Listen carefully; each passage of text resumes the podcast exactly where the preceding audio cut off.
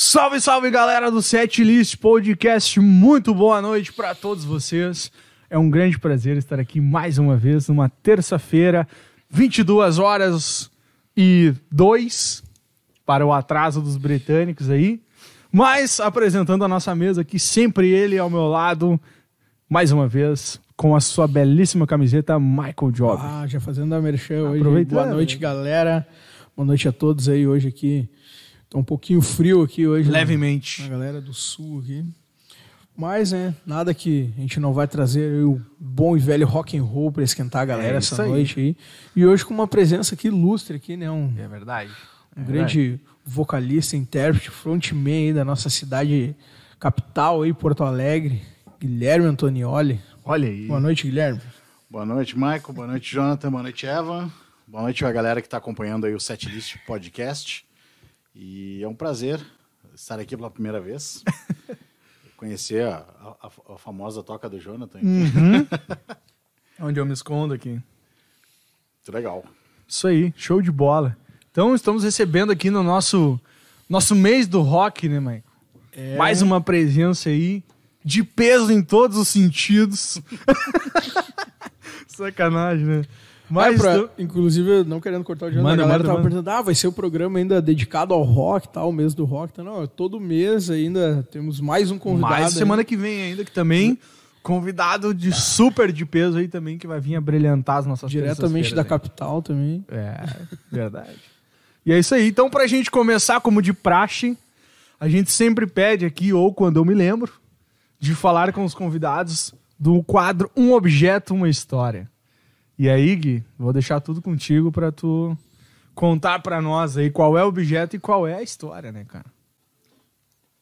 Olha que maravilha, né? Esse violão foi o meu primeiro instrumento. E ele é da marca Giannini. E ele tem 86 anos de idade. Caraca, velho. Ele foi presente de casamento da, da minha avó. Minha avó ganhou de presente de, De ganhou casamento. é, de, de- de casamento. E é engraçado porque isso é uma coisa que eu nunca tinha visto alguém ganhar um instrumento musical. É, de é meio de inusitado. casamento. tá, mas a tua avó era violonista? Ela tocava? Não. então é isso.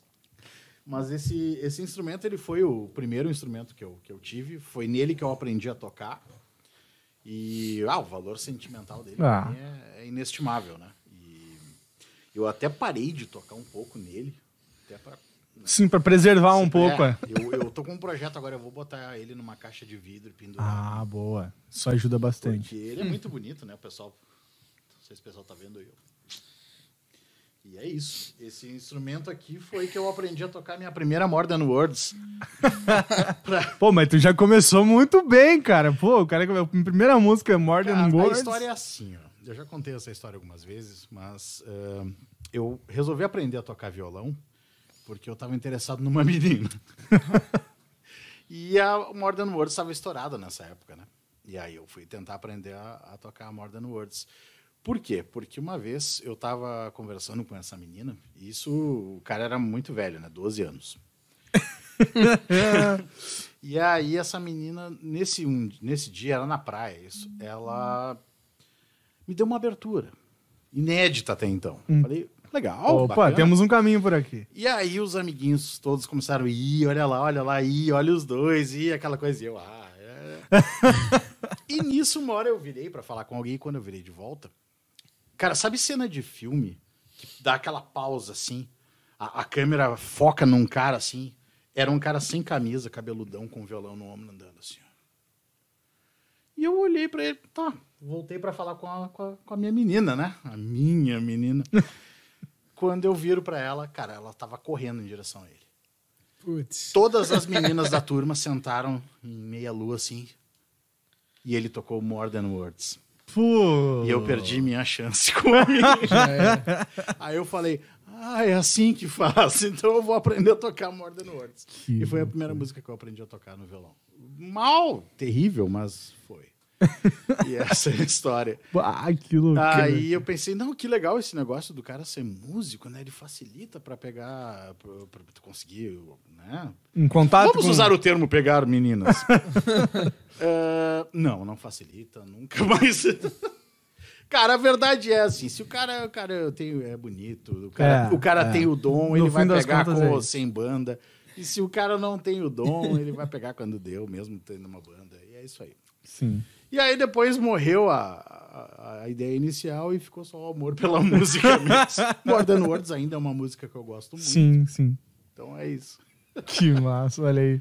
Mas isso aí agora que o Gui falou, cara, eu lembro na escola tinha muito disso aí, né? Do cara, ah, tocar um violão Uhum. ali, tocar uma musiquinha que toca na rádio, Ah, ali, tá o auge do hard rock, e tal nossa. ali. E fazer a festa, né? Tocar um Patience. Bah. Ah, mas o teu sonho já era muito rock and roll já. Na minha escola, tu tinha que tocar, tipo, Majorestiano pras Ah, minas. Tocava um reação em cadeia. Reação em cadeia, Ah, auge dos anos Cadeia, 2000 pá, ali, ó. Tocava o reação em cadeia já era. Aqui. Tocava aquela do Titãs também, que tinha uma novela na época que tava bombando muito, que era aquela... Tararão, olhos fechados. Ah, lembro, lembro. Tinha, era uma trilha de uma novela, rolava muito, a galera Isso gostava é desse som. Paralamas, eu acho. É Paralamas ou é Titãs? Acho que é Ih, Paralamas. será que cometi uma gafe aqui? Azar. Aonde Mas, quer é, que eu é, vá, Eu sou, eu sou mal de... levo você. Mas eu acho que, pois é, agora ele falou Paralamas, cara. Vou olhar, vou olhar. O senhor Google nunca mente, né, O cara? Google tá aí pra, pra ajudar. Mas aproveita então que eu vou pesquisar aqui e já conta pra gente também teu início na música após após a desilusão amorosa do Modern Words. É, Então, eu comecei mais ou menos com essa idade, uns 12. E eu sempre fui autodidata em absolutamente tudo que eu faço até hoje. Eh, aprendi a tocar violão sozinho, aprendi a cantar sozinho. eh, todos os instrumentos que eu aprendi a tocar foi de entrar num ensaio. Ah, o baterista foi no banheiro. Eu sentava lá e tentava tirar som, essas coisas. E aí, eh, claro, eu não sou um Jonathan, mas eu também sou muito instrumentista, né? Esse cara aqui tira som até da parede. e, e tudo isso eu foi de, de teimoso, assim. De, eu, o meu pai, ele era percussionista, minha mãe era cantora, então eu tinha essa, eu tinha um, um Tinha essa tio- influência da família. é, tinha essa influência bem forte da família. Eu tinha um tio que ele cantava ah, também música nacional, internacional. Eles tinham uma banda de baile, meu pai e meu tio.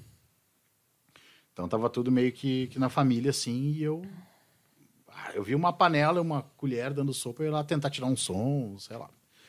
E isso aí deu frutos, né? Eu acabei aprendendo.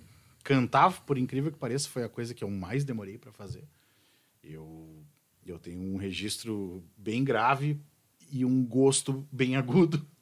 As, todas as músicas que eu queria cantar eram bem fora da minha região, ainda são, bem fora da minha região de, de, de abrangência vocal. Então eu passei dos 12 aos 20 escutando das pessoas, meu, para. Cara, pelo amor de Deus, não aguento mais ouvir. Tu parece um gato sendo espancado. Cara, tua voz é horrível, tu não serve pra cantar, desiste. Isso eu escutei, não foi uma, duas vezes, eu escutei dos 12 aos 20, basicamente todas as vezes que eu tentei cantar. Mas nesse tempo já era com alguma banda, alguma coisa? Já, ou- dos Ah, 15 sim. anos eu já tinha banda e, e eu ainda, ainda o pessoal vinha me dar feedback que tava ruim e tal. E eu vou te dizer, hum, eles não estavam errados. Sim. Realmente eu não, eu demorei muito pra acertar a Pra mão. ter essa consciência de. Mas eh, não, era, era uma época assim, eh, eu era Serra Gaúcha, sou de Bento Gonçalves. E, cara, o pessoal se emprestava revistinhas com acordes. Porque não existia internet Claro. naquela época, né? Eu, eu nasci na década de 80, eu nasci em 81. E na Serra ainda, que as coisas chegavam mais, mais atrasado ainda. não era capital, né? Então, o pessoal se, se- Eu tenho revistinhas até hoje lá, com acordes, tudo errado. Letra escrita errado, acorde escrito errado. Mas era o que tinha na época. né? E então isso tudo ah, fazia o cara evoluir muito mais devagar, né? Então eu tive que achar uma maneira de. E foi na, na base da teimosia. Foi aí que eu comecei a ficar. Aí com 20 anos, um dia eu cantei uma música. Não lembro se foi, uma, foi uma participação de um show de um amigo meu. E aí passou um cara por mim e falou: Pô, mandou muito aí. Eu, Pô, É? Né, tá me zoando. Que eu nunca. Eu não, não, o pessoal não me elogiava. Tirando minha mãe, o pessoal não me elogiava. Aliás, a minha mãe deve estar assistindo, tá? Olha Beijo, aí. mãe. E. Então era isso, é, é tudo na base da, da, da insistência e de eu, e eu, eu decidi que eu queria isso e até hoje eu, eu adoro, assim, é uma coisa que, que é muito legal, especialmente quando tu começa a fazer bem, né? Mas, como tu falou, sempre foi buscando material para estudar, Sim. nunca foi atrás de fazer uma aula, uma coisa assim, sempre foi autodidata ou Eu chegou em algum que período que fiz- foi Eu fiz uma ou duas aulas, mas já depois de um tempo, já cantando e tal. E aí eu vi que não, não servia para mim, que eu, que eu evoluía. Eu fazia sessões de treino, tu que, que, que ensina técnica vocal também. Eu fazia sessões de treino de 8, 10 horas, direto, sem parar. Assim. Eu botava um CD, eu botava todos os CDs do Iron Maiden num domingo. Começava meio-dia, acabava, sei lá, 8 da noite, 10 da noite. E eu tinha que cantar todas as músicas decor.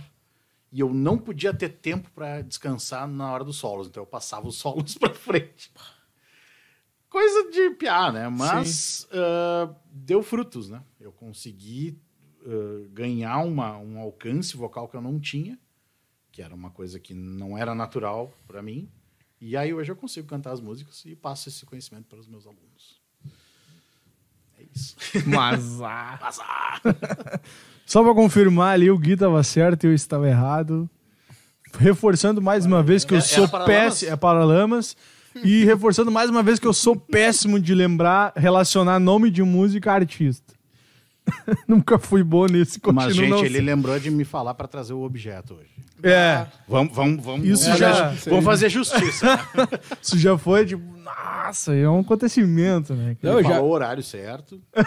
Tá de E o endereço também. Beleza. E tinha um doguinho aqui me recebendo, então Pô, melhor ainda. cristal aí, Cristal. Né, o... Não, cara, já aconteceu de chegar o convidado aqui, bah, o objeto, ah, esqueci de falar, meu. O cara, não, mas é o seguinte que eu vou ver o que, que eu tenho aqui nos bolsos aqui, vamos, vamos brilhar um objeto agora Ah, meu, foi duas vezes que Ah, aconteceu tá isso. louco. O cara, eu sou não, convidado e os caras são tão gente boa que os caras ainda ajudam a gente a inventar as histórias. Vocês nunca saberão não, não é quem são. inventar as histórias, né? Pô, também não vou... Não, mas tipo assim, praticamente é tipo assim, é como se fosse o diretor de cinema Ah, claro. pegando uma história que é relativamente bobinha e transformando em algo ah, demais. Tem que fazer. Porque eu esqueci de, de falar pra pessoa que era isso, pra trazer o objeto ou qualquer outra Não, informação. mas dessa vez deu certo. Mas deu certo, deu, Deu certo. E seguindo ali, Gui, depois dessa, desse tempo que tu passou estudando já, começou daí a cantar, não... É, aí começaram a vir as bandas mais sérias, né? Aham. Eu tive uh, bandas de cover, aquela coisa toda. Uh, eu digo sérias não é uma boa expressão, porque eu sempre levei a sério bandas. Sim. Uh, até hoje, se eu vou fazer um, uma- um trabalho cover para tocar numa festinha, eu vou levar muito a sério. Mas eu quis dizer autoral, uh, naquela, naquelas de tentar ganhar o mundo, ser um um rockstar, rockstar. famoso milionário e, e se transformar no personagem do filme lá do Mark Wahlberg. Isso. É. E a primeira foi o Anaxis, que lançou um disco, faz uns 10 anos, eu acho. E o Anaxis é, ela é formada com o, pessoal da Serra, o, o Bruno Pinheiro Machado, o Thiago Cauri, o Cássio Viana, que tocaram na Stafix, o Benhur Lima, que tocou no Híbria, e eu. Só que essa banda vem antes de todas essas outras bandas aí. Eu não tava no Terra, o Benhur não tava no Híbria e tal. A gente foi- era a banda assim, juntou uns caras aí que, que deram certo depois, sem, antes de- do, do sucesso. A gente fez esse disco. E eu digo que é a, é a banda mais bem sucedida sem, sem tentar. que já existiu. Porque assim, a gente lançou o disco não fez nada. A gente não divulgou, não criou página, não fez. Pra não dizer que não fez nada, a gente abriu um show do Symphony X aqui em Porto Alegre. Lá em Porto Alegre. Pô. E deu, só isso. E até hoje tem uns caras muito fãs, assim. Eu escuto o álbum todos os dias. O caramba, cara, a gente lançou isso há 10 anos. Nem eu não escuto todo dia. Eu não Esse álbum não tem disponível no YouTube. tem, ele Tem? tá. Inclusive, ele tá no Spotify também. eh, chama Antíteses. E é um, até hoje eu escuto ele e digo, bah, ah, que legal que, eu- que eu tô junto aí. Porque o troço é. Eu acho É bacana o trabalho. e, e aí o Anaxis, ele faz esse som mais prog, assim, meio prog metal e tal. E depois disso veio o Terra Mística. E aí foi a minha, a minha investida total, assim, no, no esquema de, de, de estourar, de, né? E eu até eu tava falando pro John antes do, do programa que eu, eu sempre brinco que eu abri a porta do sucesso, olhei lá dentro, vi como funcionava, fechei, encostei para pegar um negócio quando eu fui tentar abrir de novo, ela tava trancada. O Terra ele chegou nos patamares muito muito bons assim, né? Ah, eu nunca vou esquecer que em 2013 o, o, o Heirs of the Sun ficou qual é que é o país agora? Cara, é um país da América Central, não vou dizer porque senão eu vou falar besteira. Mas eu lembro que o top 10 da, daquele ano que o disco foi lançado era Justin Bieber, Beyoncé, Tierra Mística, Rihanna, Falei, Capaz. que rádio é? É o Salvador. Lembrei. É o Salvador. Eu falei, que rádio é essa, cara? Que- por que, que nós estamos competindo com o Justin Bieber? E ganhando da Rihanna, um negocinho.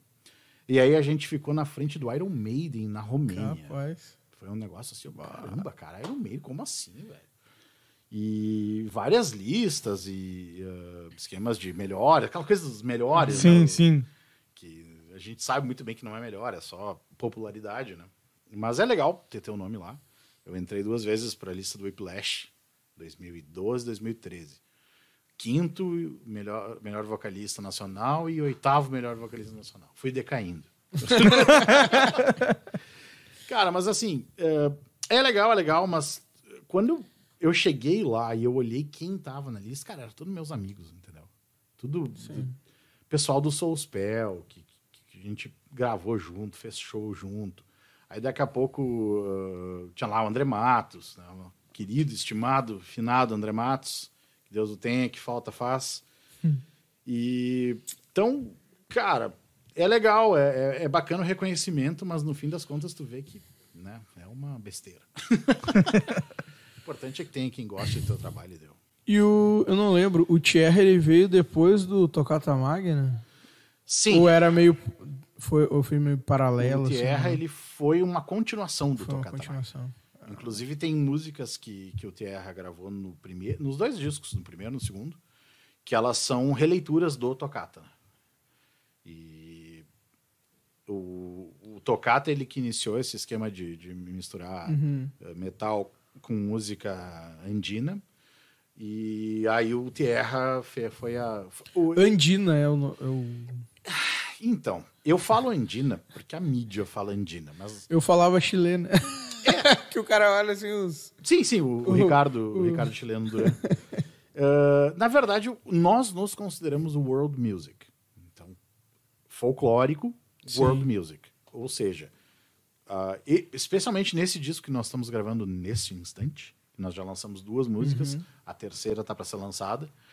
Eh, cara, surpresas vão vir. A gente vai sair um pouco, um pouco, não, não totalmente, né? Porque senão os fãs piram. a gente vai sair um pouco disso, de, de só música sul-americana. A gente ama, mas a gente quer explorar outras coisas também. E tem umas músicas aí que vão, com certeza, vão sur- surpreender o pessoal. A gente já tem 25 músicas. E a gente calcula que um disco vai ter 12. Então a gente já tem dois discos. Já bastante trabalho. É, o pessoal se reuniu e a vibe era outra, né? Ninguém queria mais. é, Claro que a gente ainda queria, mas ninguém vai tentar. Por exemplo, quando eu saí do Tierra, a gente estava com uma turnê europeia marcada. né? Eram 18 países, sei lá, 30 cidades, não sei. Era muito show, era muita coisa. E tinham três festivais gigantescos. A gente ia tocar num horário bom. Só que eh, eu senti que o troço já estava numa curva descendente. As fundações internas da banda elas já não funcionavam como deveriam. Banda é tipo um casamento, né? Só que sem as partes boas. É, Se é que vocês me entendem. Sim. E se bem que quem é É, casado que, diz é, eu ia, eu ia até dizer, né? Mas já que tu disse, Tá. tu que disse. Não, não, não. Vou, vou, vou garantir o meu. Eu vou depois. garantir o meu, deixa quieto. Vai que hoje era o dia do sim, né, cara? Pois é. E aí eu achei que era hora de ah, dar uma guinada e, e optar por um outro rumo. E eu acho que eu fiz certo. Só que a surpresa veio depois, que o pessoal me seguiu. o pessoal começou a sair também. E aí tinha saído todo mundo, e um- passou um tempo, ah, o pessoal segue muito amigo até hoje, e um dia se olharam, e se a gente voltasse? Não, não, ô, como assim voltar? Tá louco, cara? Agora eu tenho não sei o quê, agora eu faço isso, eu faço aquilo. Cara, calma, vamos gravar um som, vamos lançar no YouTube, vamos lançar no Spotify, vamos ver o que acontece. E foi o que a gente fez, cara. E eu achava que a- a- o feedback ia ser muito inferior ao que foi, assim. Falei, "Pô, o pessoal curtiu, bah, que legal, que legal. Então a gente vai seguir fazendo. Tudo agora numa outra pegada, né? Sim. Claro, Uma claro. mais, mais uh, para si. E uh, fazer uma música que tu goste, tenha orgulho, e é isso. Se gostar, gostou. Se não gostar, não gostou. É que eu acho que tem o lance também que não tem. Eu não conheço, pelo menos, né, outra banda que faça essa proposta de som que o Tierra faz. né? Tem, tem. Tem? Tem, tem outras bandas uh, que vieram depois. Mas, uh, cara, é, é, tem duas bandas que eu ando estudando bastante, que vocês vão achar bem engraçado, Hum. que são Backstreet Boys e NSYNC. Olha aí. Por que, que eu estou estudando bastante essas bandas? Porque eh, eu acho interessante o tipo de fenômeno que eles foram na época deles. Né? Anos 90, 2000. Sim. E a relação de rivalidade e os porquês disso que uma banda tinha com a outra. E cada, cada nova informação que eu adquiria, eu via que era cada vez mais era besteira esse negócio de rivalidade, de coisa. Todo mundo já teve um pouco de rivalidade com alguém por algum motivo na vida. Mas quando tu fica velho, tu olha e diz: Ah, meu, sinceramente, é, deixa pra lá. Deixa pra lá. faz o teu, ele te diverte. Te diverte com o outro que Sim. faz a mesma coisa também. É, eu acho que isso, às vezes, até que, que nem tu mesmo falou, né? A banda agora chegou, é outra vibe, né? Sim, sim. A sim. galera já meio. Então eu falei que veio depois, mas depois me arrependi. Pô, eu torço pelos caras, entendeu? Sei lá. Mas, mas não são bandas daqui. São bandas. Tem uma banda que eu nem sei de onde ela- eles são, que é, é uma que, é- que tem um- uma sonoridade mais parecida com a gente, pela proposta de unir metal e, e- e música sul-americana. Mas tem várias outras que fazem parecido, Parecido. mas que eu sei que, que, que é diferente, que mistura, sei lá, música indígena brasileira e tal, né? Mas folk e metal, é, várias pessoas Claro, fazem. várias. né? É, muita- O... Cara, e eu lembro que teve um lance que o Tierra abriu pro Scorpions. Como é que foi essa É, a experiência? gente abriu a turnê.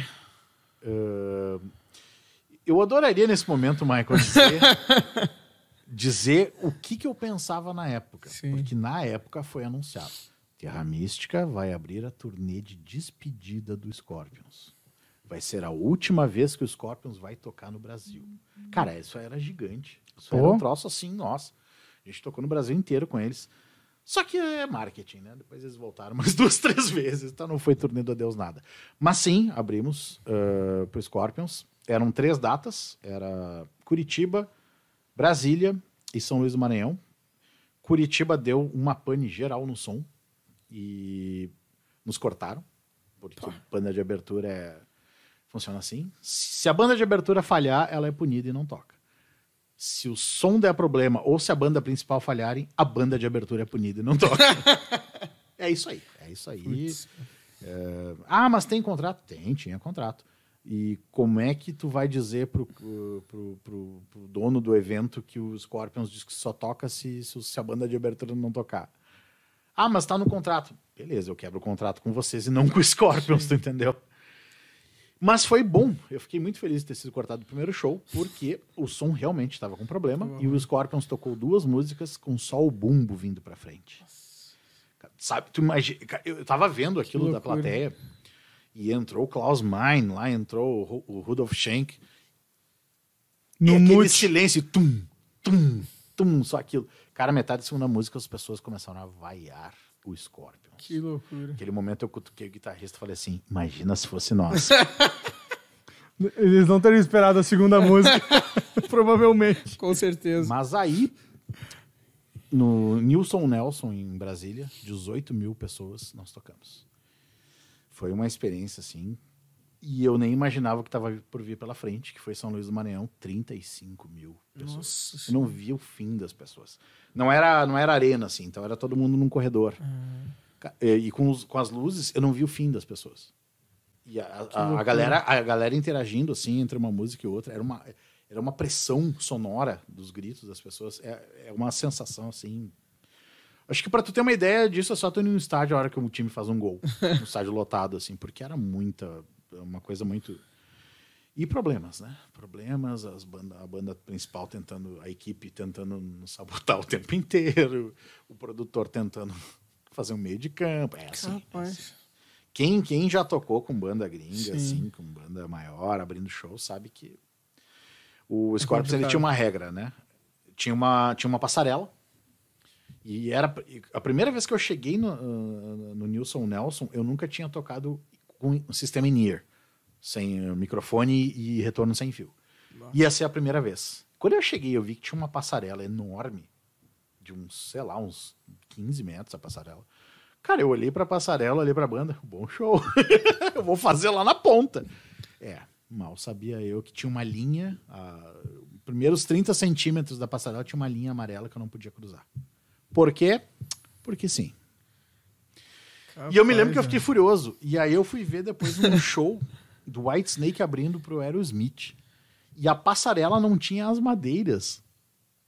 Os caras não botaram as Capaz. madeiras. O Aerosmith não deixou ter as madeiras porque o Coverdale ia, não ia respeitar Ia- a linha amarela, né? Então eles não botaram as madeiras físicas. é, são coisas que tu... Isso é aquelas coisas dos bastidores É. que a galera não. não Lembra quando eu sabendo? falei que eu abri a porta, Sim, olhei sim. pra dentro? É isso aí. É isso aí. É o glamour, é, o glamour cai por terra. Ah, assim. que loucura, mano. Eu tenho tanta história, cara. É, porque eu vou dizer, cara, a gente foi no 2019, a gente foi na arena ali no show do Iron. E a gente tava. Tava lá. A gente tava uns, sei lá, dois, três passos do palco, assim, na frente. E, cara, a hora que os guris do. Rage. My Eyes, Rage My cara, foram tocar. Nossa, mano, o som tava muito ruim. E aí, tanto é que a gente achou estranho que é o seguinte, é claro, aquela E o leigo, acho que a culpa é da banda, né? Não, só o que que eu fiquei pensando, cara, isso que a gente chegou cedo ali na frente do estádio. Bah, a galera, tipo, meio passando som, passando som, passando som o dia inteiro, ali, a tarde inteira. A gente chegou, tava a banda lá do filho do Steve Harris, eu esqueci o nome Isso, agora. é- também. É, Rave, Raven. é um nome até meio parecido. ali. É, Tá, enfim. esqueci. Lauren Harris 2. E aí, cara, os caras passando o som ali e tal e coisa. E as pessoas, bah, mas tem a, tem a Rede Maiás antes, né? E tal, não sei o que e tal. Daí os caras passaram o som e saíram do palco. Nisso entrou os caras ali da Rede Maiás montando batera, montando, Nossa, mano. puxando os ampli, não sei o que. Eu falei assim, bah, ou os caras passaram o som antes de tipo, todo mundo, ou eles vão montar pra passar agora, porque tipo, faltava uma hora e pouca pro show deles, né? Ah, montaram ali, saíram do palco assim. Ah, então os caras já passaram o som, só pode, né? Passar Passaram, som? sim. Eu fiquei É, pensando, passaram né? eu, tocando, na minha né? inocência, né? Fiquei pensando, os caras já passaram, de repente, né? De repente passou o Iron, passou a banda do. do cara- Não, os caras começaram a tocar e os caras ali, ajeitando o som, ajeitando o volume, Ah, retorno, não sei o que. Não, acho que. Não sei, não sei pra ti, não sei em que lugar que tu tava lá do estádio, mas pra nós ali, cara, Tava tipo assim, ó, muito ruim. na metade, na metade da última música, que Começou o a som começou aceitável. a ficar assim, ó, bato, tá ouvindo a guitarra, tá ouvindo o baixo, tá ouvindo a não sei. Porque senão, meu, era o Cassol lá tocando a bateria e nós aqui, ó, meu, como é que não tá, não, não tá ouvindo bateria, cara? E não o técnico nada. de som Meu não é o Deus. Tá, é, um, Ah, sim. é a própria banda que leva. Os caras têm que levar cara, e... Puta Tu não tem dinheiro, tu não tem, né? Tu vai levar um cara que não tem experiência de fazer, de botar sonorização numa banda num ginásio. Eu nem sei quem foi o da Raid My Eyes, tá? Não, não, não, não que eu esteja falando mal do cara. Mas eu imagino que tenha sido alguém que não tem experiência de, de botar som num, num estádio, né? Que é o- era o nosso caso. A gente ia com um técnico e Sim. a primeira vez que ele chegou lá, beleza. Vamos ver se eu sei fazer. E é isso. Quanto tempo demora pra passar um som? O ideal. O ideal. No mínimo uma hora, né? No mínimo. mínimo. mínimo, assim, No mínimo. querendo Se tiver É. tudo pronto já, né? Exato. Tipo, só passar o som, no, no, em São Luís do Maranhão, nos deram 15 minutos para montar e começar a tocar. Já vi uma bateria montada em 15 minutos. Nossa Eu Senhora. vi ela em 5. Aí é o- o- a passagem de som era um check de som. Tá ligado, tá funcionando, Tá, tá beleza. saindo toca o som, vai embora. A gente tocou o show, no, a gente encerrava com cover, Fifth Dark. Cortaram o final. Aquele tananana do final, lá eles cortaram. Ah, caramba. É só assim, é só bucha. Olha, Meu, de todas é- as bandas que eu já toquei, eu conto na mão os caras que foram legal. Legais. Os caras que foram Sim. legais. Na mão. A maioria. E, e o legal é que muitas dessas bandas falam sobre isso e, é, é- e o que eles contam é completamente o contrário, né? Não, a gente já passou por isso, então a gente dá as melhores condições para as bandas de abertura. Meu ovo. Nossa, isso é. E aquele dia, tipo, até esse exemplo que o Michael deu do, do lance da Raging My Eyes, foi um lance que, tipo assim, ah, pros The caras. Heaven Age, lembrei Heaven do- Age, é. Também, pô, foda-se. é. Tipo, a gente tava. Dava pra ver claramente, tipo, quão pilhados os caras estavam Ah, pra fazer sim, o show. pô. A banda é fantástica, né? Tipo assim. Sou amigo de todos, são, Sim, todos são. sim. Até porque eles estavam trazendo o lance ali de botar o acordeon ali É. junto com o metal Sim, e tal. sim. e são- Não, e deu pra ver que, tipo, tava massa o esquema deles ali, mas claramente, tipo assim, tava geral cagando, assim, pros caras, sabe? Tipo, não o público, mas o entorno do lance que tava acontecendo ali, tava geral, tipo, meu, por quê, sabe? Tipo, Procure histórias de bastidores de bandas meio grandes do Rock in Rio. Velho, tem cada história. E tu vê uns caras com nome, com carreira, assim, grandão, e os caras se ferrando pra cara maior, né? Bom, eu vi a história que o Scorpions teve problema abrindo pro ACDC, então imagina, né? é Que tudo assim. loucura, né, meu? É, o pessoal, infelizmente, e não é só no rock isso, tá? É qualquer estilo Sim. musical. O pessoal tenta cortar um ou outro. Quando eu vejo participação de fulano com Beltrano, cara, eu já vejo toda a maracutaia por trás, quem tá pagando quem, é tu- quem tá devendo favor pra quem, é tudo Sim. assim, infelizmente. É, agora tu falou esse lance, cara. Eu lembro assim, porque eu, eu acompanho bastante o, o Project 46. E aí eles foram tocar no Rock in Rio 2015, eu acho, se não me engano. E a outra banda lá de Sampa, John Wayne, ia tocar também. Eu sei que deu um lance lá na programação e coisa, pum, cortaram os caras da John Wayne. E aí os caras, pô, Normal. sacanagem, não sei o quê. Aí os caras do Project foram lá, não, então é o seguinte, eles vão fazer uma participação com nós na última música lá do show. E os caras, ô meu, subiu as duas bandas no, na última música e tocaram, tipo, Tem junto. Tem a luz do fim do túnel. Sabe? Tipo, mas que nem tu falou, foi um bagulho assim, foi uma banda m- meio caminho ali, e os caras falaram, não, bah, seguinte, a programação deu um problema aqui, ó, corta essa aí que é a banda brasileira mesmo, os caras que se fodem e azar. E o mais legal são pessoas que são completamente diferentes quando as câmeras estão desligadas. Mas assim, ó, da água pro, pro bombril, nem pro vinho.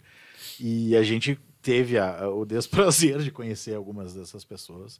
Meu, pessoa assim, na frente da câmera, no- com o público olhando é uma coisa, bah, bastidor é uh, completamente diferente. E o contrário, pessoas que tu olhava assim. Esse eu, esse eu faço questão de falar, cara. Eu achava que eu ia ter problema com o Fio Anselmo. Eu achava que, que o cara era problemático, que eu ia acabar me estressando. Meu, uma mãe. Me, me abraçava, me chamava de my brother o tempo inteiro. Capaz. E foi tirar uma foto comigo, me queimou com cigarro. Oh, I'm so sorry, my brother. I'm so sorry. Cara, uma mãe, assim. eu Queria ser par- parceirão dele pra tomar uma cerveja. Né? E aí eu falei, poxa, né? O cara quebra a cara às vezes, né? Sim, sim. É o famoso preconceito. Eu ia É. dizer aquela coisa do estereótipo, né? O cara olha o cara ali Não e era tal. pelo estereótipo. Mas a gente é do meio. era né? pelo a gente contexto. Não tem isso, Até né? pelo histórico, às vezes, né? O É. cara acha, não, É o pô, contexto, cara- né? O cara já tava acostumado, tipo assim, ah, tô lidando com É força de dele, trouxa. né? Ele, tu ouve histórias, né? O Fio Anselmo tem histórias bem, né? Cabulosas. E inclusive aquela do negócio do nazismo, né? Aquilo lá que pegou Claro. bem pesado. E eu vi ele fazendo coisas em off sem ninguém olhando que ia completamente contra isso. Eu vi ele abraçando pessoas negras, pardas. ah, tinha um mexicano na banda dele. Então eu fiquei. O que, que aconteceu, né? Então aí eu fiquei pensando, poxa, tem gente que até hoje tem ele como um white power e ponto. E aí eu vi isso e aí, como é que fica? Não, não tinha ninguém filmando. E eu vi de longe. Ele não sabia que eu tava vendo. Eu vi ele fazendo um troço assim Sim. de, de- de boa, assim. Aí não sei, né? Não sei o que, que é, mas eu sei que comigo ele foi. Eu sou um brasileiro, né? Eu não sou um americano. Eu sou um latino. E, cara, ele me tratou assim. Eu já vi gente muito menor me tratar muito pior. Se- seja eu como músico ou como. No caso do Fioncelmo, eu estava trabalhando com a produtora. Eu era o runner da produtora, então eu acompanhava a banda e tal. Janta, hotel, essas coisas. Sim. E, e alguma, alguns artistas, a maioria eu, eu me dei bem fazendo isso. Alguns, alguma dor de cabeça, mas nada, nenhum grande bafafá para contar para vocês. Ah, não. As, como é que é? Não, os bafafá estão tudo com terra Os mística. bafos da Os bafos estão tudo com terra mística. Ah, já vi cada coisa. Já vi. Ó, já vi. Já vi traição. Conta, conta Acho pra que- nós. Já vi cena É de que eu acho traição. que- É, não, eu dizer, acho João é coisa ainda mais no show, né, cara? Assim, o cara. Integrantes, integrantes de uma banda que É. eram casados se pegando. Isso eu vi. Rapaz, né? Isso eu vi. Não vou contar quem. Sim, sim. Não, mas que Ah, eu, vou, não, eu queria voltar antes ali. Cara, Como é que é o muito- nome do termo lá que tu falou da produtora Runner? Runner é o, O cara cara, que... O corredor. É o corredor. É o cara O que cara é faz muito- os corre. Muito Pô, por. Eu ia dizer, eu e o Jonathan já fomos runners, então. É verdade? Pô, É um nome que- chique, né? É bonito. Não, Runner. pois é, agora tu É. falou, eu disse, ah, Pra nós era só uns chinelão, dizer, um boca de sacola, foi né? ali, foi ali contratado pros caras lá pra fazer uns corre, agora já estamos... Agora, ah, eu vou, runner, eu fui um runner uma vez, meu. É, eu, eu conhecia o nome da profissão como Corinho antes, né? Mas aí, aí quando, eu, quando eu comecei a trabalhar com a Abstract, a grande Abstract, Sim. guerreira gigantesca, um abraço, Ricardinho. ah, aí o Ricardinho que me introduziu esse, esse termo runner. Eu achei que coisa bem chique, eu vou dizer que eu sou um runner. É bem melhor, né? Pô. Mas é legal, ahn, ah, com o Abstract, é, é um pouco mais glamuroso do que eu estava acostumado. Porque, cara, eu entro numa van, eu vou até o aeroporto buscar banda. Beleza, sou, sou eu, me comunico em inglês e tal. Ah, ou Ok, ok. ou na Ok. língua, que, É. na língua que, que, que eu souber que os caras falam. Das 18 que eu falo. Basta Ah, o cara é poliglota, né? troglodita. Não, Troglodita. não, eu tô brincando. Eu mal sei o português. Mentira, eu sei inglês e dou aulas. Ó. Olha aí, depois tu faz teu merchan. Tá. E aí... Aí já veio cortando, depois tu faz teu merchan. Não, é que né? daí Vai, ele eu separa. acostumado. O Jonathan é um cavalo. É, Eu vai. é que depois ele separa- a gente separa um momento especial pra tu poder dar ênfase no teu merchan. Senão Tá bom, agora tá bom. tu tá no meio da história ali, só pra não. Aí, demais. a gente pega a, pe- eu pego a banda, levo pro hotel, levo pra passar som, levo pra jantar. Cara, é uma maravilha, é muito legal. Ah, claro, todo e qualquer problema inicialmente É, passa contigo. por mim. Normalmente não sou eu que resolvo, mas eu vou lá fazer tradução. né, Sim, tal. sim. Então, mas assim, é muito legal. E foram experiências muito boas, ao contrário das que a gente teve tocando com o Terra Mística, que a maioria foi ruim. Teve experiências boas também Sim. com o Terra, mas a maioria foi bem, foi bem decepcionante, assim. Vocês de- tiveram um tour, assim... Ah, vamos fazer uma A gente fez cinco, cinco turnês brasileiras, ou quatro. Quatro turnês brasileiras e três turnês sul-americanas. E a gente ia fazer a europeia, mas ia ser muita loucuragem. Tava numa época que não, não eras, entendeu? Já não ia... Mas fico me perguntando como teria sido. Sim. Porque, cara, não tem. Teve shows que a gente fez assim, teve shows que foram gloriosíssimos, teve shows que foram deprimentes. Eu não abriria mão nem dos deprimentes. Porque, cara, sempre tem uma história, sempre tem um- uma piada, sempre tem um lance. E o pessoal do Terra Mística, bah, são meus irmãos, assim, são todas umas figuras. Cada um deles daria um personagem Zorra Total sucesso. E então, eles devem estar assistindo e dizendo, ah, é um gordo desgraçado. É, mas assim, alto astral, mesmo na- na- nas pendengas que dava Sim. problemas, eh, logística, etc. E boas histórias, tipo a vez que eu dormi nove horas num ônibus, num turbus. Eu peguei no sono em Porto Alegre, acordei na fronteira da Argentina, sem saber onde eu tava, o que Que estava acontecendo. Caramba. Cara, a gente alugou um, um turbus com cama. Aí eu escolhi a minha cama. Ela era a que menos balançava, porque era mais embaixo, mais pro centro. Eu escolhi de propósito. E quando eu entrei, eu descobri que tinha um caninho com ar-condicionado. E era um calor infernal. Cara, eu comecei a dormir, eu fazia assim, ó. Zzz, barulho dos- Ah, vou tirar um cochilo. Acordei nove horas depois na, na fronteira da Argentina. Caramba. capaz. A gente fez três shows na Argentina e muito bem recebidos. Infelizmente, eh, a progressão do público foi diminuindo conforme a gente foi voltando. Normalmente é para ser o contrário. Mas isso diz um pouco mais sobre a, muito sobre a Argentina e não sobre eh, não, não somente sobre a gente, né? Eh, a questão lá do, do- do- da crise, coisa e tal, né? Foi Aquilo, eu via que o pessoal já, já chorava muito por dinheiro, a gente vendendo o CD um terço do preço e o pessoal achando caríssimo. E a gente já- vendia barato o CD, né? Mas eh, CD a gente vendeu muito. A gente fazia o merchandising da, da banda. E, por exemplo, em São Luís do Maranhão a gente vendeu 700 CDs. Nossa. Uma, duas horas, assim. Mas também a gente tinha 35 mil, que a gente falou. Então era uma Exatamente. proporção. Aí, grande, O cara já assim. não dava conta de vender CD. Todo mundo foi vender CD. Toda banda, todo mundo. Sim, a gente toda não a deu equipe. conta. Teve gente que, eu- que eu via que ia embora porque não fila muito grande e tal. Cara, isso são coisas que ficam na memória. Sim, assim, claro. né? Pô, como não? E tá lá com meus, com meus irmãos de batalha lá, na lembrar história, que, é. que nós tava lá junto e tal, e, e fazendo day off no hotel. Vocês gostam de história boa, né? Vai, vai. uma história Manda, manda. que a gente tinha um day off no hotel em São Luís do Maranhão. E a gente tava com, com um empresário naquela época. E o empresário tava felizão e falou, ó, pode começar a pedir a cerveja aí na piscina, que é por minha conta. Tá, uma, duas, não, não, qu- quantas vocês quiserem. Ah, não, tu não fala isso pra, pra ninguém. Eu não tinha nem almoçado. Cara, lá pelas cinco da tarde. Bom, o, o- técnico de som foi dar um bico na piscina, errou, abriu a cabeça ao meio, assim. Capaz. Queriam levar ele pro hospital pra dar ponto. Foi horrível. Teve banho de cerveja, porque tava todo mundo bêbado. E aí. ninguém mais na piscina. Nenhum hóspede. Imagina um bando de cabeludo bêbado. O pessoal se apavorou e foi embora.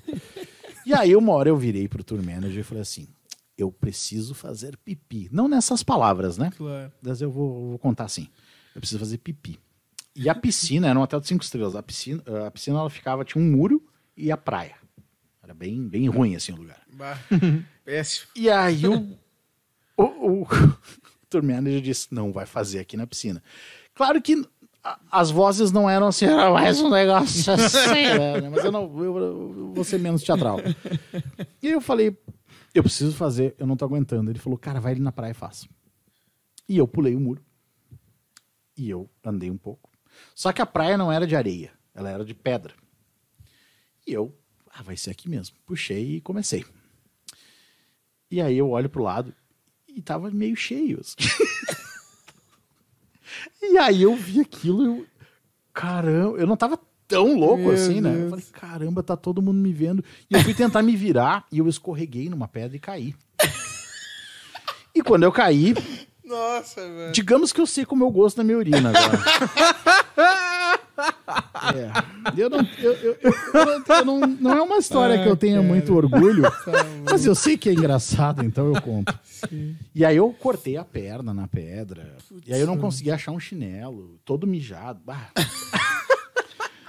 Voltou cheirando a mendigo, né? Cara, o modo mendigo era uma coisa muito constante nas vans, né? A gente brincava com o antigo baixista, o Rafael, que ele tava com uma roupa de gente normal e dois segundos dentro da van ele parecia um mendigo. Cara, ele começava a tirar a roupa e botar a, a, alpargata, chine- chinelo sem crocs, sei lá. Não, crocs ele não usava. E se amarrava uma toalha e já pegava no sono. Então era o modo mendigo. assim. Tem uns vídeos bem bacanas sobre isso dessa época. E, então é isso aí, cara. Essas, é- essa é uma história que dá pra contar. Tem as que não dá. Tem, tem as... Eu, eu sei que tem uma história que eu, eu, eu acho muito baixa contar assim, mas eu sei que ela já foi contada. É melhor não. É melhor não contar. Eu- Como é que é? O, o- esses dias teve um convidado aqui dizendo que ia contar a história em off, né? Depois eu É, ele- Na verdade, eu. Ah, ele- não, não, não, eu te ele- contei. Depois eu te conto. Ele eu contou em off pra nós aí. Isso é, quando- não, ele contou a história, mas não contou completa, digamos É. assim. Tinha ali um começo e um fim na história, enfim, depois ele nos contou. Tá, eu vou contar. Tá. Então, eh, teve um show que a gente fez que uh, tinha uma galera de produção, de outras bandas no festival. E umas meninas criminosas que estavam lá porque elas queriam deixar sua marca, digamos Entendi. assim. As groups. As groups, elas existem de verdade. E aí, uh, lembra daquilo que eu falei que o cara en- entra na banda só pra, pra pegar a mulher? Sim, não sim, sim. Eu sou esse cara, tá? Eu desço do palco, ninguém olha pra mim, sei lá, eu Deus, porque deve ser muito feio, mas enfim. Não, não é porque eu sou feio, sei lá o que acontece. Porque tinha uns caras mais feios que eu que conseguiam. Aí, ah, essas meninas fizeram uma fila. E, e o pessoal foi. E digamos que. Enfim, no final de tudo, a gente viu essa uma menina. Um veio e contou coisas bem íntimas Uhum. que a menina fez eh, com sua boca. e quando ele terminou de contar a história, a gente viu um outro cara de uma outra banda beijando essa mesma menina na boca. cara, Coisa linda de se ver, Brasil. eu olhei aquilo e falei. É uma história meio escatológica, eu peço desculpas Sim, pra não, quem achou nojento. Isso aí a gente. Mas imagina estar lá na, na hora. Eu, eu teria me assim. deitado no chão rolando de rir. Eu não ri, eu fiquei chocado. Porque assim, eu tinha entendido que não tinha sido só ele. Entendi, entendi. Eram mais pessoas que Sim, passaram por aquela entendi, Aquele entendi. momento ali. Mas isso também, de uma certa maneira, não pode ter es- essa culpa no, no coração, porque o cara tava vendo tudo que tava acontecendo lá e ele também não Sim, poderia sim. ser tão inocente assim, né? A ponto de achar. Daqui a pouco o cara curtia também. É. Se É, apaixonou. daqui a pouco o cara. Pediu em casamento depois. Mas é, é- são histórias assim e que ah, é, é muito legal tu vivenciar esse tipo de coisa. O, o Moita do, do Heavy Talk ele tem vídeos da, da banda. Por exemplo, tem um vídeo que que eu acho que era eu não lembro quem é que tava. Era um festival, tava todo mundo podre. A, a- a gente via- viajava de van, não tinha tempo para dormir, ou dormia em van, mal, pouco espaço. Então, quando dava, tinha um sofá sobrando, um tempo sobrando, o cara deitava dormir. E tinham dois nessa cama de casal. Eu acho que era o tecladista, o Luciano. E eu acho. Eu não me lembro quem era o outro, cara. Ah, vou falar besteira. A minha memória é uma porcaria. E a gente resolveu sacanear e colocar todos os objetos da casa que a gente encontrasse em cima dessa cama. Daqui a pouco o baixista veio com uma cômoda, velho. E largou em cima dos dois. Assim, e tem vídeo disso, é muito bom. É muito bom. E eu chorava de rir, cara. Eu, eu vejo o vídeo hoje, até eu nem acho tão engraçado, mas eu lembro que na, na hora, assim, era muito, muito engraçado. Parece o vídeo daqueles caras, não sei se vocês já, já viram. Tem uns caras que moram tudo meio junto lá, nos Estados Unidos isso aí. Mas eles estão o tempo inteiro se trollando nessas paradas. E tem um dos vídeos que eles fazem que é isso: um cara tá dormindo assim numa cama e eles nem começam. Bicicleta. tudo em cima do cara, televisão, meu. Nossa Aí o cara acorda. Coisas assim, bem no- maduras. É, exato. O cara acorda assim, tipo, no emaranhado de coisa, não, não entende como foi parar tudo aquilo em cima dele. Isso da maturidade, eu me reúno com eles, eu sinto que a minha idade mental vai pra 13, 14, assim, automaticamente. É que eu agora falo, não deixa de ser aquele sonho da adolescência, ter É, a banda exato, ali, fazer aquela exato. zoeira, aquela Exato. astrolagem. 30 toalhas brancas, quebrar coisa em hotel, Então. né? Fazer essas paradas. A gente chegou a arranhar isso. Inclusive, tem uma piada interna do, com, com o Ricardo Chileno, que uma vez, quando a gente tava podendo, não muito, mas um pouquinho, ele exigiu que viessem um cacho de bananas prata. Aí nós, ah, não, chileno, pelo amor de Pô, Deus. tudo pra pedir, tu vem com caixa de banana prata, é Então, sacanagem. e prata, não podia ser banana, Sim. tinha que ser prata. E, mas, ah, no geral, a gente comia sobra de camarim de outros. É, a do Scorpions, cara, foi, eu acho que foi o melhor buffet de banda que eu já vi na minha vida. Assim.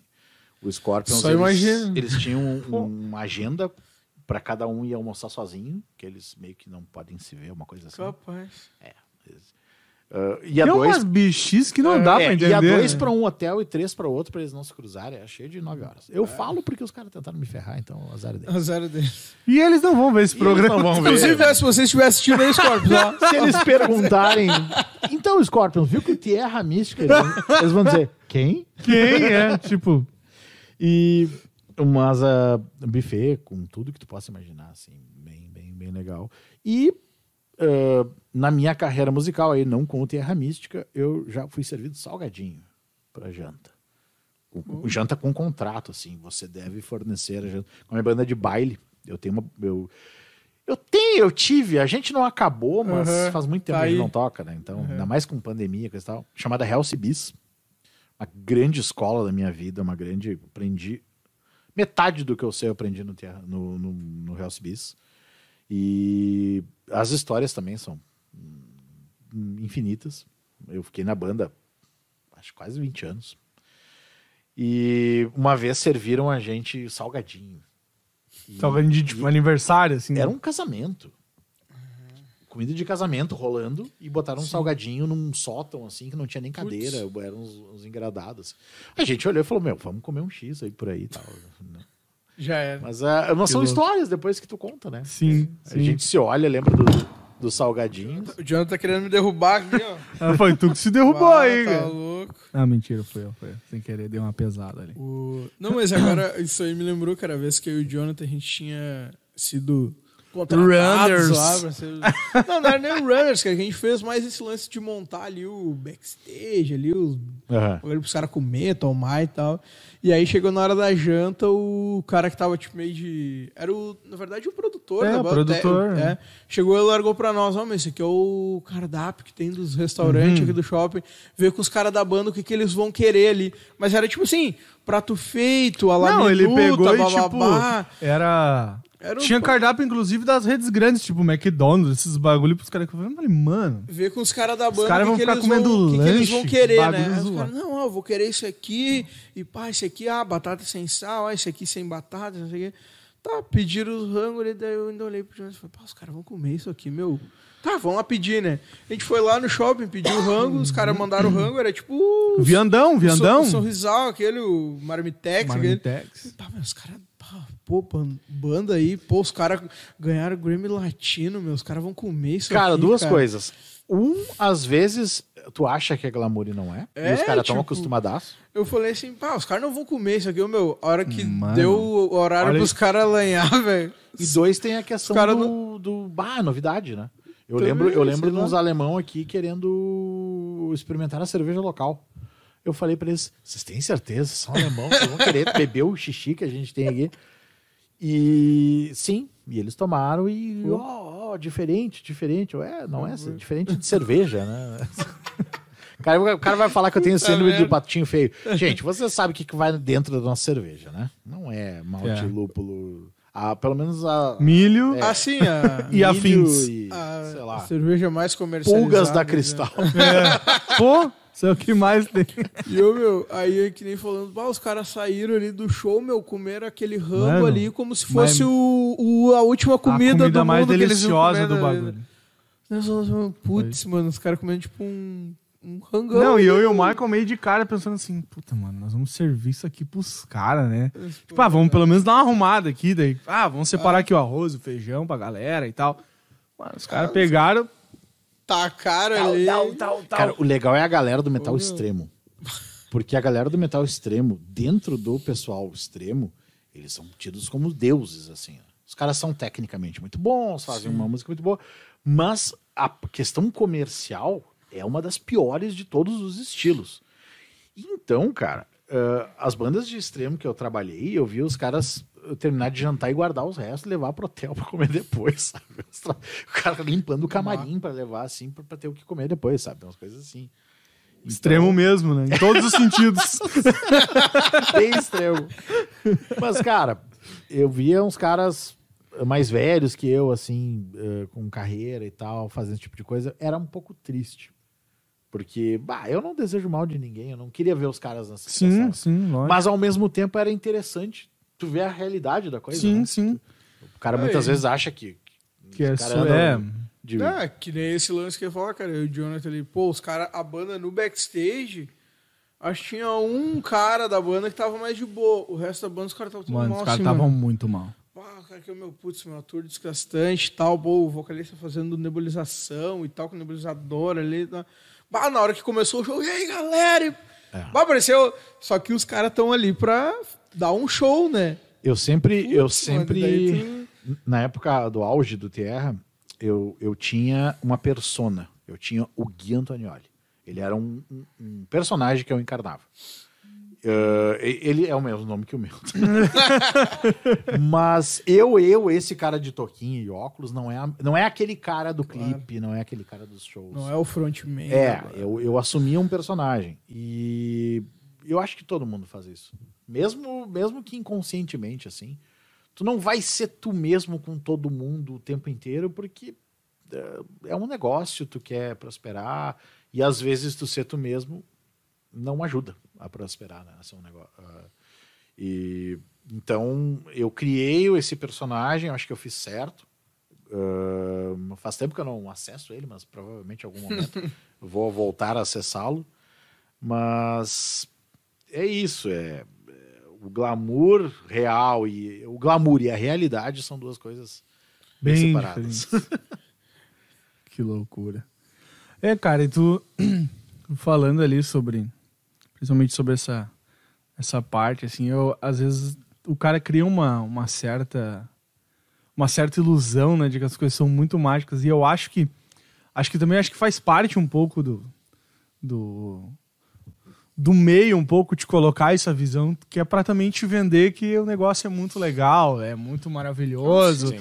até pra também tipo assim, mais pessoas, digamos assim, desejarem aquilo pra também se tornar tipo uma uma parada tipo, ah, uma coisa pro cara alcançar na vida, digamos assim. Mas tipo assim, tu que passou por por essa essa fase, essa essa transição, como que tu enxerga isso tipo hoje? A visão do guia após ter passado por todas essas etapas, como que tu vê essa essa essa questão aí da glamorização do e do que que tu pensa hoje, tipo assim, ah, hoje o que eu quero é isso. É que deve ser algo bem diferente do que era naquela época. Tem uma entrevista do Whindersson Nunes falando uh, a respeito disso, que eu achei muito interessante, que ele disse que se ele pudesse escolher, ele teria abri ah, abrido mão da fama. Claro que ele adora o dinheiro, claro que ele adora ser milionário, que é muito bom, mas se ele pudesse não ser mais famoso, ele, ele, ele faria isso. Eu acho que eu estaria preparado para tratar com esse nível de fama de um Whindersson, de sei lá, de algum artista maior. Sim. Mas eu entendo ele. E no fim das contas, tudo que tu passa, tudo que tu aprende é conhecimento, é, é, é- é crescimento interno, crescimento pessoal. E eu olho para trás, eu vejo tudo que eu vi, eu, penso em tudo que eu vi, tudo que eu vivenciei, as experiências, as histórias, e, cara, eu não mudaria nada, mesmo as coisas ruins. Porque tanto as boas como as ruins, elas te transformam no que tu é hoje, né? E, cara, eu podia estar matando, podia estar roubando, mas tô aqui no, no. E, cara, é, te- teve um momento em São Luís do Maranhão, esse hotel aí que eu falei pra vocês, que eu me lembro que eu parei assim, eu pensei, valeu a pena. Esse momento aqui foi o que definiu que valeu a pena. Se tudo que vier depois disso não der certo, já valeu a pena. E, cara, veio coisa muito melhor depois. Então, assim, eu sou muito grato a tudo que eu. Todas as pessoas que já compraram meu disco, que me pediram um autógrafo, Sim. que, que compartilharam minha música, que, que me deram algum elogio, que disseram que gostavam. E não sou grato às pessoas que erram o meu sobrenome, ele só tem um L. Desculpa. Não, tô brincando. Mas é que isso, cara, isso é uma piada interna no Terra Mística muito engraçada. Tem uma resenha. O café aí pra mim. Tem um- teve uma resenha uma vez que dizia assim: que o Alexandre Tellini nas guitarras e violino não tem violino na banda. que o Ricardo Chilandurão tocava Bobo Legueiro. Meu Deus. E, e Gui Antonelli nos vocais. Antonelli. É bravo. É, a Giovanna Antonelli lá, é- é- ela, tipo, acabou com a minha carreira. assim. Muitas vezes eu fui por Gui Antonelli. No mínimo, Gui Antonioli com dois L, mas é com um L só. Com só. Pô, Eu sou estagiário aí, né? O estagiário é bravo, né, Estagiário é cara? bravo. Mas enfim, no fim das contas, e, e- e o legal é que tudo isso abre caminhos e abre, por exemplo, o fato de eu estar, estar aqui hoje eh, são da- da- os- as três pessoas aqui que estão aqui nesse momento hoje, além de mim. eh, eu conheci duas delas, que são vocês dois, por meio disso, e cada um de um jeito, e cada um dos três foi de uma fonte nada a ver uma Tá, com a outra. e- Isso é um bagulho que até é a gente. bom, né? Isso a gente comentou até no episódio que o, que o Quenchi, que tá ali atrás das Ah, câmeras, exatamente. a gente comentou. E eu acho o que é legal. pra quem não sabe aí, né? É o Evan Fox. é, que ele É usa um- uma persona aí também. Viu? né? É que ele, o- ele, digamos assim, ele foi um passo a mais do Gui. É, não, é. Que o Gui botou o mesmo nome dele pra persona. Sim, sim. O, o, o Quenchi, ele já abrangeu um pouco mais. Ele pensou assim: não, eu não posso ser o mesmo. que- não posso ter o mesmo nome da minha persona. Então ele tem diversos, diversos Diversos, nomes, aham. dependendo da, do As momento. mil e uma As faces. mil e uma faces de Quenchi. Na verdade, o meu nome não é exatamente esse. Olha aí. Ah, Revelações, hein? se- Então. Ah, vai, vai. Eu nasci com o sobrenome Antonioli, Uhum. como esse que vocês leem por aí. Sim. Mas, quando eu tinha 10 ou 11 anos, a minha mãe resolveu fazer cidadania italiana. E, na papelada, no processo, descobriu-se que, na verdade, é Antognoli, G-N-O-L-I. Ah. E aí foi mudada a documentação da família toda. Mas ah, eu tenho mais um sobrenome, que é Michelin. Igual o pneu. Capaz. Que é, fr- é francês, É isso. francês. Aí, ah, quando É eu tava. Bento, né? O cara de Bento. velho. É, mas Bento é italiano, na verdade. E tem, e tem Michelin na Itália. Inclusive em Bento se fala Michelin. Mas quando foi feito o estudo da onde a família veio, é França. Mesmo os italianos ah, que são Michelin vieram da França. E no caso Michelin, que, Sim. que descende do- da família Michel. Esse é um, um nome. Aí eu pensei, tá, eu almejo uma carreira internacional. Guilherme é um nome complicadíssimo para se dizer É. na maioria das línguas Na maioria. especialmente em inglês, que é o que o pessoal mais usa. Sim. Eu fiz um teste uma vez, eu escrevi meu nome e dei para um americano ler. Ele leu Guile Herm. Não é meu nome, velho. Guile Herm não é meu nome. Mas ficou tri? ficou Aí massa. eu falei, cara, eu vou simplificar, eu vou botar Gui. Pô, é, um, é, um- é uma. um- é- são dois sons, né? Tem uma, Sim. uma consoante e uma vogal ali. Não vai dar problema. Nossa, por que que eu fiz isso? Hey, guy! It's, uh, it's Gui. What? Os caras não conseguiam dizer Gui. É. E o Michelin, é, bah, o cara é ser gordinho, tem nome de Putz, pneu é fogo, né? Michelin, Aí eu troquei pra, pra Antonioli, que é mais fácil, italiano e tal. Como disse o, o produtor do Mr. Big, eh, tu tem o nome de um ator pornô italiano.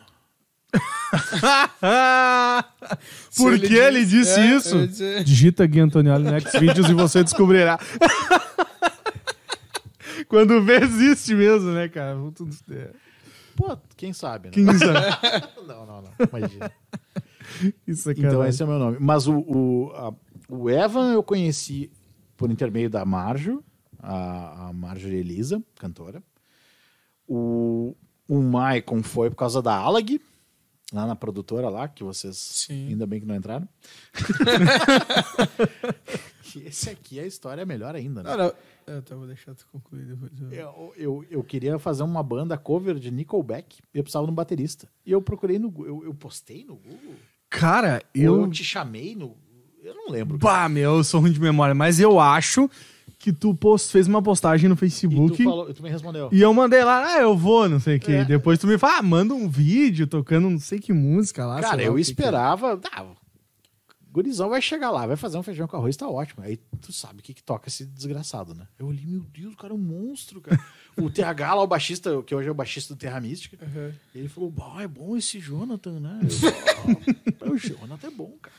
E aí fizemos o show lá. Fizemos, foi bem É, na verdade, eu não sei se o Jonathan já chegou a te comentar, né? Eu não lembro se o Quenchi tava aquela. O Quenchi tava aquela vez também no show com nós, tava, né? Qual show? No show que a gente viu o Tcherra. Lá em Porto. Eu acho que o Guanchin... Ah, acho que o O Quenchi não tava, sei se ele cara. tava. Acho que o Quenchi tava. Ah, ele tava, não, o assim, tava sim. Porque era o show do tava. Angra. E Exato, foi o show- a gente foi pra lá depois 2011. a gente 12. 12? saiu- É, Achei que era 11. foi, foi a primeira vez que a gente te, É, te viu? te viu. né?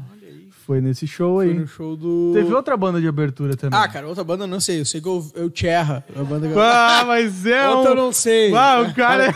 Eu dou uma sorte. Todas as aberturas que a gente faz, o pessoal não lembra as outras bandas que abriram junto.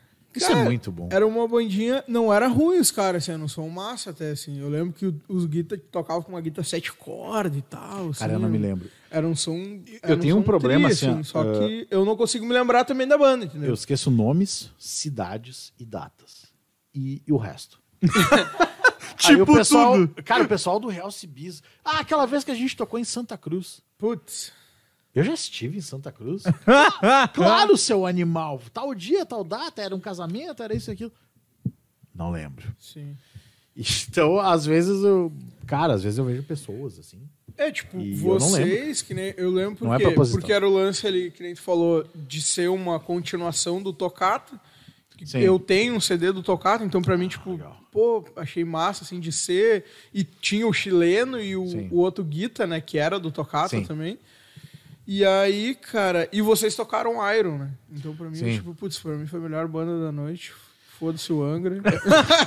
Inclusive o Duduzinho tava ruimzinho no dia, né, Duduzinho? ah, tá louco. Duduzinho nós vamos dar um jeito de trazer ele aqui. E o... Não, e na época, eu acho que naquele show do Angra, até quem tava era o Confessor. Era o até. Ah, era o então, confessório.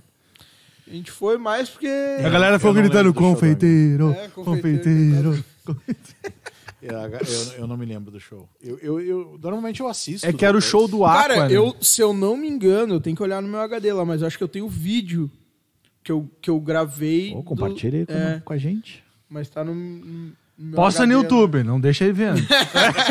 Posta direto. Posta É, direto. posta direto, Cara, Não. aquele show foi muito bom. Muito Não, legal. bah, Eu realmente. tenho boas lembranças, assim, a galera Não, mas eu, abaixo. eu que não sou muito bom de memória também, eu, eu não consigo lembrar, eu não lembro nem o que a outra banda tocou, se bem sincero. E eu lembro Mas eu que lembro do show de vocês. Foi, lembro mesmo. Não foi nesse show que eu tava com o pé quebrado? Era esse mesmo. Nesse show.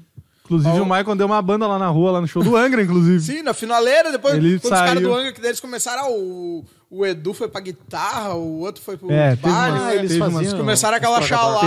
meu, eu tava com o pé assim. quebrado desde de manhã lá na frente da opinião. No jogo. Os caras começaram a chalaça, eu, meu, eu vou lá pra rua lá que eu. É, o show era Pô, é 8 da noite, a gente isso. chegou. Eu tava engessado, mano. Eu É tava. curioso ver os caras trocar de instrumento. Sim, legal. não, é, é, é interessante. Fica uma, uma resenha ali, um lance É. legal ali no, no show. Com uma jam Uma jam. dentro de um show. Mas Mas Angra- foi ali a primeira vez que a gente. É, que a gente viu a gente vocês. tocou algumas vezes com o Angra, com o André, ou com eu com o Edu com, no, no Soulspell. E. Pô, eu queria que tu falasse lance, desculpa te interromper, mas eu queria que, pra não esquecer, Finge que o que tu, podcast é teu. é, que tu falasse do lance com, principalmente com o André, porque eu vi que tu, quando aconteceu ali o, o, o o anúncio, né, da, da morte do André, tu fez, tu fez uma postagem, assim, que foi bem, assim, como é que eu vou dizer? Não era uma postagem de alguém que era só um fã, mas era que gostava do cara, mas era uma postagem de alguém que, digamos assim, conhecia o cara. Cara, o André, eh, dizer que ele influenciou um cantor de, de, de heavy metal brasileiro É chovendo molhado. O que o André mais me influenciou foi eh, nos extras. Por exemplo, eh, tem um, ah, eu não lembro qual é o nome do disco, acho que é o, é o Lisbon, que eles têm uma sessão acústica na França e ele fala em francês com as pessoas. Cara, eu ouvi aquilo, eu era gurizinho, assim, eu ouvi aquilo e falei, eu vou fazer isso. Eu comecei a estudar idiomas, eu estudei francês, estudei italiano, falo espanhol, falo inglês, estudei um pouco de alemão, mas não deu nem para quebrar o galho. Estudei um pouco de japonês também, não dá para quebrar o galho, mas eu tentei. E a parte de composição que o André fazia também, de, de compor e tal. Quando eu comecei a fazer shows com ele, o André era um cara muito engraçado. Uh, se ele chegasse aqui agora, Não na entrevista, antes, em off. Ele ia virar pra ti e ele ia continuar um assunto que vocês nunca tiveram. Uhum. Ele ia virar pra ti, Maico, negócio lá do Corinthians, cara. Pô, ele ia continuar um assunto assim com. E foi assim que ele, que ele me abordou. Ele chegou e ele falou um assunto comigo. E eu, tá, eu respondi. E ele era um cara extremamente excêntrico. Mas no lado bom do excentrismo. Era engraçado, assim. E a gente ficou amigo. E conforme a gente se encontrava em shows, eu, eu, eu, eu vi o André Matos, nossa, aquela, né, aquela importância e tal. Eu era mais um. Chaba, não vai nem lembrar quem eu sou. E aí, Gui, não sei o quê. Pô, legal, o cara lembra de mim e tal. E o, o ápice disso foi no- na gravação do DVD do Soul Spell, que a gente viajou de van junto, quatro horas de van. E, cara, é uma figura, velho. Uma figura, uma figura, uma figura. Ele fez cada uma naquela van. Mas tudo umas coisas, uns humor pastelão, assim, de tiozão. tipo, uma hora ele, ele falou assim: Eita, perdi as lanternas, a pilha da minha lanterna. E ele deitou no chão da van pra procurar a pilha. Ah, tudo Meu bem. Deus. E passaram- passaram-se, sei lá, 30 minutos e ele ainda tava lá. Eu, "Ô, André, tu achou a pilha ainda? Ah, não, achei, achei, achei. Só tô dando um tempo aqui, não sei o quê. Aí eu, tá, tudo bem. Cara, eu entro, eu chego, a gente chega no destino, aí eu vou cumprimentar o Pedro Campos. E o Pedro, e aí? O André deitou no chão da van também? Isso é uma coisa que ele costuma fazer? Sim. então, esse era o André, cara. Ele era assim. E aí, a gente fez a gravação e depois dormi no hotel, né? E o meu quarto era do lado dele. E eu sou um cara que eu luto contra ser notívago até hoje. Eu sou, eu tento ser diurno, mas uh, meu lado morcego não deixa. e o André era a mesma coisa. E eu descobri isso, uh, sei lá, duas e meia da manhã, olhando pro teto. Cara, eu vou. O, o corredor ele, ele era aberto, assim, céu aberto. Né? Tu abria a porta, tinha um corredor. E aí eu fui para esse corredor e comecei a olhar pro céu, assim, madrugada, tal, fazendo nada, matando o tempo da insônia. E abre a porta e sai o André. Bicho, consigo dormir, cara. Ah, eu sou da, eu sou da noite, não adianta, não adianta. Pô, eu também. E começamos a conversar. E foram umas três horas conversando. Cara, a gente conversou assim, ó, de tudo que tu possa imaginar. E o assunto era assim: ele começava em Corinthians, ele torcia pro Corinthians, acabava em o que é uma alpargata, e, e aí no meio ele me contou como é que ele compôs a. Meu Deus. A Lisbon. Ele contou como é que foi o processo de composição da Lisbon. E, cara, tu ouvi isso de um ídolo. Ele, ele por gosto te contar, assim, eu- não foi uma coisa que eu, eu, eu, tentava deixar ele à vontade ao ponto, assim, de, bah, não vou tentar sugar o cara, entendeu? Deixa ele ser ele. Que normalmente é o que as pessoas querem, né? Sim. E aí, conforme ele ia se sentindo à vontade, ele falava. E aí ele me contou tudo aquilo e... Cara, ele era um gênio, né? Ele era um troço, assim, fantástico. Tu fazia uma pergunta pra ele, cara, e ele sempre tinha uma resposta ex- excelente, pronta. Mas não um excelente, assim, ah, te pegou, sabe? Era um excelente filosófico, assim, uma coisa meio transcendental. E, o tempo que eu passei com ele, eh, especialmente, foi uma, foi uma, cara, foi um presente, assim, foi um presente. né? Poder eh, chamar um ídolo de amigo eh, das, das vezes que a gente se viu e viajou junto, e histórias engraçadas e tal. E, inclusive, no, no DVD do Soulspell, o Moita fez um vídeo e o pessoal tinha um celular que tinha um toque, que ele fazia uma, um- uma sequência melódica, e metade ouvia uma coisa e a outra metade outra. E aí a gente ficou discutindo que, qual que era o certo, né? E aí eu peguei um afinador e aí o André tava errado e deu certo. Eu disse, ha! Falei. é isso. Bah, que loucura. É, mu- muitas histórias. Né, e aquele dia, cara, do, do, do lance ali da, do anúncio, né, da, do falecimento dele, eu lembro que eu tava indo tocar. E tava eu no carro e o Rômulo tava comigo no carro, o baixista. Ô, meu, a gente se olhou assim. Ah, eu já olhei pro lado, assim, já fiquei na minha, eu pensei, puta que pai, não acredito nisso, né, cara? Aí eu olhei pro Romulo, assim, o Romulo, uma, uma lagriminha, assim, caindo, assim. Daí ele, ah, meu, pior que eu... Aí ele começou a contar várias histórias dos shows que ele tinha ido já. do- Assistiu o André com tal projeto, tal projeto, tal projeto. E eu falei, pô, E vocês pensando, "Pô, a gente não tem uma música pra tocar em homenagem lá. É, até poderia ter, mas aí quem ia cantar, né? Esse seria o maior problema, na real. A gente poderia só tocar, né, de repente, mas Tá cantar de repente seria Mas, bah, foi, foi, foi marcante aquele dia, Ele tinha um, um, superpoder, assim, que era de cortar alguém que cruzasse uma linha da forma mais categórica possível. Cara, era assim, ó, fantástico.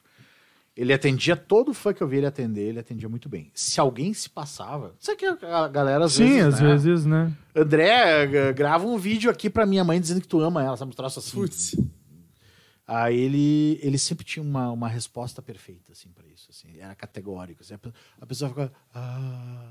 Tipo, não, não tinha resposta. É, e não rolava, sabe? É, Cara, não tem nem. o cara nem era uma dizer. aula ambulante. Que massa. Cara, ele não teve aquela vez na. Não fez, ele não participou daquele show da orquestra junto ali no. Que aqui Hum, em Porto Alegre? na né? Lá em Fiergs. Alegre. Na. Na Fiergs, não, na. Na URGS. Ah, cara. Lembra aquela Eu não vez? fui. eu Eu, não- eu Se lembro, eu engano, lembro que eu acho que sim. acho que ele tava. Era na URGS ali, e se eu não me engano, ele cantou Fear of the Dark, eu acho. É, eu acho que foi um Iron. Acho tem Se eu não razão. me engano, foi isso. Foi o Vander Wildner. Que eles... Não, não, esse aí foi outro. Esse aí foi outro. Com o Van... Esse aí foi quando foi ah, o esse é outro bagulho. Esse é dos gaúchos É, aqui, né? O que ele O foi, Júlio foi Reni, dos clássicos. o exa- exato, que era o Vander, Tá Júlio certo, tá Reni certo. e mais um outro agora que me fugiu o nome. Ele tava no que foi os clássicos Isso, do rock, eu acho isso, que um ou isso, dois, isso. eu não vou me lembrar ali. É que o show era de orquestra, né? Que tava, eu acho que o outro vocalista, aquele, que eu não sei, é o Panta ou Panda, não sei se tu conhece. O Não? vocalista? É, eu sei que ele cantou. Conheço o baixista, o Panta. Não, não. Era um cara que cantou também lá. E mais um. Não te lembra, Coxinha? Mas eu acho que o André Matos estava, né? Eu acho que sim, sim, sim. Eu acho que, inclusive, ele era, tipo, o principal do rolê. assim. É, das tipo, participações que ia rolar, né? A gente fez um co-headliner com o André Matos no, num Carna Rock, Car- Carna Metal, em Salvador. Cara, surgiu essa oportunidade de tocar esse festival chamado Carna Metal em Salvador, no Carnaval. Ah, o cara pensa, Salvador no Carnaval, evento de metal. Puta? Tá, vamos, né? Nunca fui pra Salvador, vai ser legal. Cara, 10 mil pessoas. Eu fiquei apavorado, assim. Eu falei, É, eu meu. ia dizer, cara, lá, pelo que eu sei, tem bastante fã, assim, Muito, de metal e de muito, rock, assim, que nem eu nunca fui, nunca, mas eu sei que lá tem uma... Lembrei de uma história ótima. Olha aí. Estávamos em Salvador e tínhamos um day off. Sempre nos day off, tá? Cara, a gente foi pra beira da praia. Era uma praia assim. Imagina essas, pra- uma praia tipo, sei lá, Copacabana no Rio de Janeiro. E do lado tinha uma montanha meio que com selva, assim. Então era um troço muito bonito, assim. E a gente sentou e o pessoal falou: olha, o sol daqui é violento. Passa em protetor solar. Falei, não preciso, pois estarei embaixo do guarda-sol. E aí, o pessoal disse: vamos beber? Vamos beber. Começamos a pedir caipirinha. A gente tomou 50 e poucas caipirinhas em meia dúzia. E, sim. E aí o pessoal chamando o, o garçom dizendo que somos gaúcho, tchê, me traz com álcool isso aí. Putz. E o garçom, eu vou atrasar então, vamos ver se você vai tomar. E ficou muito legal. Garçom, gente finíssima. Só que tem uma coisa: o sol se move, né? Conforme a Terra vai girando, o sol vai mudando. Mas a. Terra não é plana. ah, não Aí- podia, não podia deixar de fazer essa Aí, o sol pegou um ângulo pelo guarda-sol e eu tava sem camisa e ele pegou na minha barriga. E eu não senti. E no dia seguinte eu acordei, ainda meio bêbado. eu não sou de beber muito, mas às vezes eu gosto. Ah, e eu fui me mexer e senti uma dor cruciante na minha barriga, do lado aqui, assim, do lado direito. E eu olhei e tava em carne viva aquilo. Agora, pensa num guarda-sol. Ele tem. Ele vai fazendo assim, né? O raio solar passou por, uma voltinha no guarda-sol. E adivinha qual foi o formato que pegou na minha barriga? Cara, eu fiquei um ano com uma queimadura em forma de pênis na minha barriga.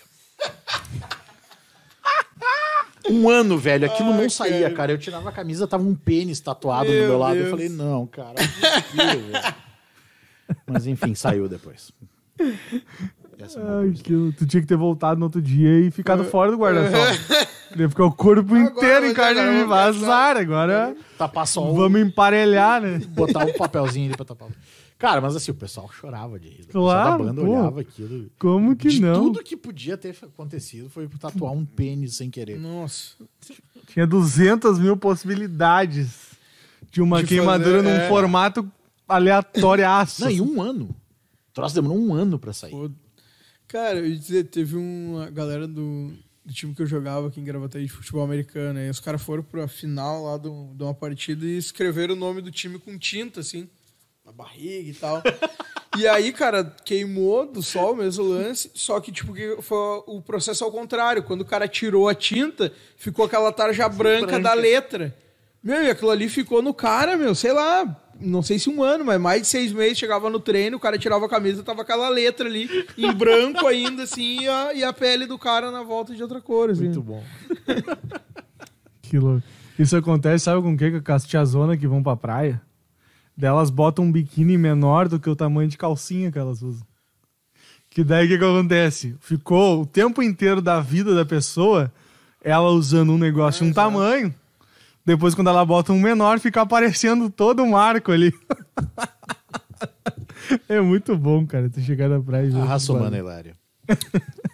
Mas Gui, a gente quer saber que também, ó, programa, né, Set List Podcast, a gente Boa, quer saber boa. qual é que é as músicas aí que permeiam aí o teu set list aí, o que que, o que, que nunca sai do set list, o que que tu indicaria pra alguém adicionar lá no set list, ó, isso aqui vocês têm que botar lá que é uma banda, é uma música, enfim. Bom, ahn, eu. Pra mim, existe dois tipos de música: a boa e a ruim. Então, eu não tenho preconceito com, com nada, basicamente, mas eu não tenho preconceito com estilos musicais. Eh, eu, obviamente, eu não ouço funk, mas se for um funk bom, eu vou escutar, não tenho um problema. Ainda mais dando aula, tu sabe Sim, como é que é. sim. Tu pega aluno de todo De canto, tudo de tudo que é coisa. imagina. Então, eu ainda bem eu, eu, eu desenvolvi, ainda mais sendo uma banda de baile, eu desenvolvi uma, uma ultra tolerância, assim, eu não tenho problema com nada. Porém, isso me torna uma pessoa bem epilética, bem eclética. Né? Eu faço as piadas e o pessoal acha que eu falo sério. Eu sei que não é epilética, tá, gente? É, então, a minha. a- a- se eu fosse fazer uma, um set list, assim, de todos os tempos, cara, vai de Legião Urbana a Pavarotti, assim. Vai de. Sei lá, Os Serranos a Mozart, a, sei lá, Mariah Carey. Vai de Backstreet Boys a Iron Maiden. Iron Maiden é a minha. O Bruce Dickinson e o Renato Russo são basicamente os caras que me fizeram querer cantar. Eu sei que, que tem a galera que torce o nariz para Iron Maiden e sei que tem uma grande galera que torce o nariz para Legião Urbana. Tem meme com Legião Urbana e coisa e tal. Mas eu ainda gosto. Eu achava o, o que o Renato fez, ninguém mais fez. Cantar naquele registro, daquele jeito, né? E como eu tenho o mesmo registro que ele, que ele tinha, era muito fácil para mim cantar, para eu cantar a Legião. E foi o, foi o início, foi o pontapé inicial, né? Mas o que eu queria mesmo era cantar Iron Maiden, que não era na minha região. E eu decidi que eu ia cantar Iron Maiden. Pod- Conseguindo ou não. e eu consegui. Foi esse é um grande. Então, ah, bandas, Iron Maiden no coração, Legião no coração, cantores. O cara que mudou assim o meu, a última pessoa que me chocou é o Dimash Kudaibergen. Vocês conhecem? Não sei. Cara, tu tem que ouvir. Eu- assim, ó. é, minha opinião, tá? Ele. é, tu, vai, tu, tu vai ouvir e tu vai dizer assim. Ah, pode ser, né? Pode ser que tu diga. Não gostei das músicas, não é meu estilo. Mas não tem como tu dizer que o cara não é um ET. O que ele faz com a voz dele, assim, é um troço. E, e eu fiquei meio obcecado pelo Dimash, assim, porque ele tem 20. Ele não, ele não fez 30 ainda, deve ter 26, 27. E, e eu fui tentar entender como é que o cara fazia o que ele faz. tá? Cara, ele, ele tá, acho que tá já no Guinness com maior range vocal masculino. Eh, ele canta, parece que tem seis, sete pessoas cantando. Ele faz um grave de barítono, tu pensa que é um cara, e ele faz um agudo de soprano, tu pensa que é uma mulher. Não- é impossível uma mesma pessoa fazer aquilo. Mas aí tu vê o cara fazendo. Ele, obviamente, é asiático. Eh, ele é do Cazaquistão. E aí eu, eu- eu- cara, o que que esse, por quê, como? Ele começou a fazer aula de técnica vocal com três e ele não parou até hoje. Ele canta todos os dias, três horas por dia e faz es- esportes de, que exijam ah, rendimento de fôlego, coisa e tal, justamente por causa do canto. O cara é um- uma máquina, uma máquina. Então esse é um cara que eu recomendo muito, o Dimástico da Bregana, especialmente para quem gosta de, de técnica vocal, de estudar, de, de saber o que, que o ser humano é capaz de fazer. Né? Tem muita gente que reclama, ah, mas é umas horas fica uma gritaria, eu não gosto. Beleza, tudo bem, eh, mas eu gosto. e é isso que importa. É, não, é que a gente fala, o set list do convidado, né? É, exatamente. É, Sim, sim. dá. Dentro do rock, dentro do metal, eh, tem uma banda que eu gosto muito que é o Symphony X. Tem um cantor que eu gosto muito que é o Jorn Landa, que é um norueguês, canta muito. Eh, o Iron Maiden, que eu já citei. Gosto muito do, de projetos que envolvam vocalista, tanto que eu até participei de um, que é o Soul Spell. Então eu gosto muito do Avantasia, eu gosto muito do, do Iron. Enfim, tudo quanto é projeto com vários cantores dentro de- desse segmento do rock, eu, eu provavelmente escutei. Eh, deixa eu ver. Como é que era o nome? Eina. Eina é muito legal também. Tinha o Glenn Hughes. Sou um fanzaço do Glenn Hughes. Acho que todo cantor tinha que estudar Glenn Hughes. Que é, o cara é um, um alienígena. E gosto do Mr. Big. Tanto como, como pessoas, como, como, como banda. Bom, musicalmente não tem o que falar, né? Musicalmente. O cara vai do, do, do, shredding ao, ao, à baladinha da, da mulherada. E, nossa, bela coisa para se dizer em 2021, Guilherme. Parabéns. Isso era nos anos 90, pessoal. Sei que as coisas mudaram, mas eu sou velho agora. E, e eles, como pessoas, são excelentes, são fantásticos. Eu adoro eles muito. Uh, eu mandei um e-mail para o Eric Martin faz uns meses, fazendo um convite para ele. Aliás, eu esqueci de falar isso sobre o André Matos. A minha única mágoa do André Matos é que ele ia gravar uma música uh, do nosso primeiro disco. E ele encostou os parafusos e sumiu.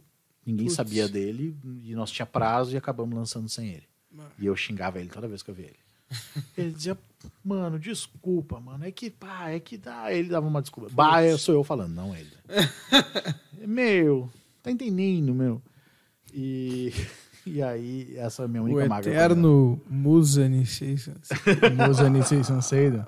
Rock Go! Mas ainda sobre setlist, eu, eu amo divas. Eu, não consigo entender quem não gosta. Tem, tem gente que diz que não gosta de mulher cantando. Eu não consigo entender como que alguém não gosta de mulher cantando. Eu amo divas. Eu adoro a Celine Dion. Eu tenho uma gata chamada Celine por causa da Celine Dion.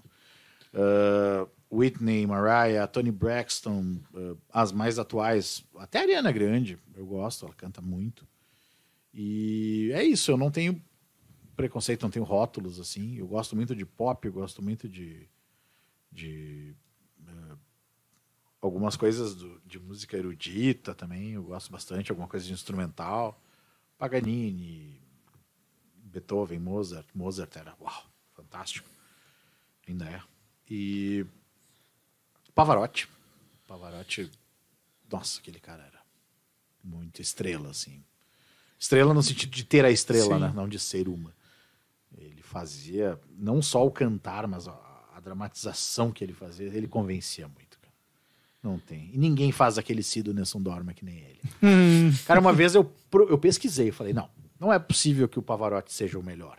Ele foi o famosinho ali, ele fez sucesso. Eu vou achar alguém que faça melhor. Não no YouTube. Não achei. Eu vi Pavarotti. 100 vídeos. O cara mais famosinho, o cara mais desconhecido. Cara, não teve um que eu achei que fez melhor que o Pavarotti. Ele ia para aquele si ali do, do, do Vincherot lá. Não. Já era. Era o Pavarotti. Achei gente cantando a música melhor. O próprio Plácido Domingos, eu achava ele que ele cantava melhor que o Pavarotti. Mas não o Cido Vincerola do final. Aí esse aí não tinha. Aí, não, aí era o gordinho. O gordinho não dava ver. Não tinha, não tinha. Não tinha tempo ruim. E esse lance daí com o inglês foi mais por causa da música, mais por causa que. Não. Pra melhorar a pronúncia ali pra cantar? Como é que. O espanhol em diante foi por causa, Foi da, por causa da música. música. O inglês eu comecei com seis anos. Uh, meus pais me colocaram numa escolinha e tal. Sim. Uma perda de tempo total dos seis aos oito. Era só brincadeira, só zo- zoar, enfim. E aí aos oito eu troquei de escola. E aí a coisa começou a engrenar. Especialmente porque eu descobri que eu tinha facilidade. E aí eu comecei a ficar exibidinho. Falava inglês com a mãe, a mãe não entendia. Ah. Pobre da minha mãe, cara. Bah, minha mãe é muito boa. E comecei a ficar bom no inglês. Com 17 eu comecei a dar aula. E Pô, nunca mais, nunca mais parei. É.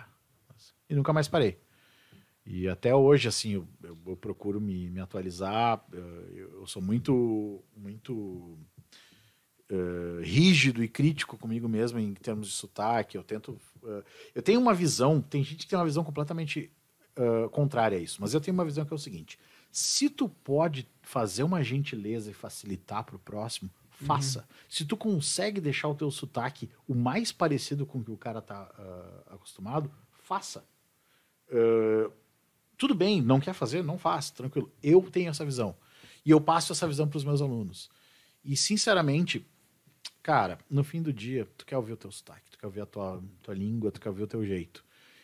Hum, Por quê? Porque é mais fácil, é mais, é mais normal, entendeu?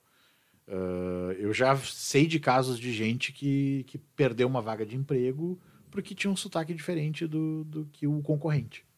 Isso acontece. Bah. Então, e não é nem por, por, por preconceito, por xenofobia, ou seja lá o que for. É por ser fácil. Ser, é ser do teu, do teu grupinho, entendeu? É normal isso, todo mundo. É, a mesma coisa que aquele lance de, tipo assim, eu já. Todo mundo já deve ter, ter conseguido aí, ter, ter acesso a alguém de outro, de outro país falando em português de um jeito diferente, Ah, ou com um sotaque diferente, tu acha engraçado. Vira piada aquele lance ali. Ah, tu viu ali que não sei o que, o coisa- fulano e tal. Tem uma coisa sobre entonação. Ah, quando tu presta atenção à entonação de certos países, isso num geral, porque muda muito até de pessoa para pessoa. ah, as próprias entonações elas são estranhas uh, pra gente. Por exemplo, quando tu imagina uma mulher japonesa tradicional falando, é uma coisa assim, ela é mais delicada, meio bobinha. Eu, não mudei a minha cara, eu, não- eu, eu só mudei a minha entonação. E já ficou uma coisa diferente. Aí tu pensa o alemão, o russo. Nossa, tá brabo. Vai me matar. É cultura, é, é só uma cultura diferente. E, então, às vezes, tu usar a tua entonação e trocar o idioma, dá esse problema, entendeu? Uhum. Tu- O cara ela pega lá, ah, a menina alemã vai falar japonês. Putz. Os caras são acostumados com, com- falando a japonesa falando super Caralho. suaves. A alemã vai chegar lá falando, né? Isso num geral, né? É óbvio que né, isso aí varia de pessoa para pessoa. Claro, claro. Mas eu tento e tento fazer os meus alunos eh, serem flexíveis em relação a isso. Inclusive, quando eu vou, o meu inglês base ele é americano. É, é o inglês de Los Angeles, basicamente. Quando eu vou falar com um britânico, eu troco para o britânico. Eu faço esse, esse esforço e eu estudo outras coisas, eh, australiano, neozelandês, o irlandês. Eu tento adaptar. Jamaicano não dá porque é muito louco. Não consigo. Não consigo, não tenho essa capacidade. O irlandês também nem tanto. Mas o neozelandês e o australiano já estão encaminhados. O britânico é tranquilo. Eu aperto um botão e saio falando britaniquês. É, anos e anos estudando isso. Eu estudei o britânico. Mas por causa de Hollywood, a gente fica com o americano na cabeça. Que foi ótimo. Eu agora tenho os dois, né? Então eu sempre, eh, eu sempre faço o aluno escolher um inglês base, mas eu ensino todos os que eu sei. Hum, Então isso é bacana. putz. Viu, cara? Minha visão, né? Minha visão, minha visão. Não, eu sempre tenho a impressão, obviamente, que isso também muda às vezes de estado para estado, enfim, mas sempre tenho a impressão de que o inglês, ele, o inglês americano, principalmente, ele vem já com aquele lance do nasal. Né, já embutida, assim, né? Tipo, no- no- na questão não é uma. Não, parece nunca ser uma voz aberta, assim, é sempre uma voz meio. hum, Sabe? Se tu abrir a tua voz, tu começa só que nem um canadense. Tanto, no abrir, no caso, é não anasalar. Isso, Se isso. tu desanasalar, tu começa só que nem um canadense. Pois é. O canadense, pra mim, é o inglês mais clean que existe. É, é uma coisa assim. É o americano sem aquelas, aquelas coisas assim. Especialmente se vai pro sul, né? Sim. É, eu tive contato, cara, com pelo lance do futebol americano, né? Com alguns jogadores lá do. E tu via, tipo assim, ah, uma gurizada, teve até que jogou no, no Gravataí Sparta, os caras tinham, um, sei lá, um americano pra mim que era comum, assim, normal que o cara vê, sei lá, no filme, coisa. Quando eu conheci o, o coach lá, do, o treinador do time de Porto Alegre, lá do Gorilas, que o cara lá da Filadélfia, o cara falava muito em gíria.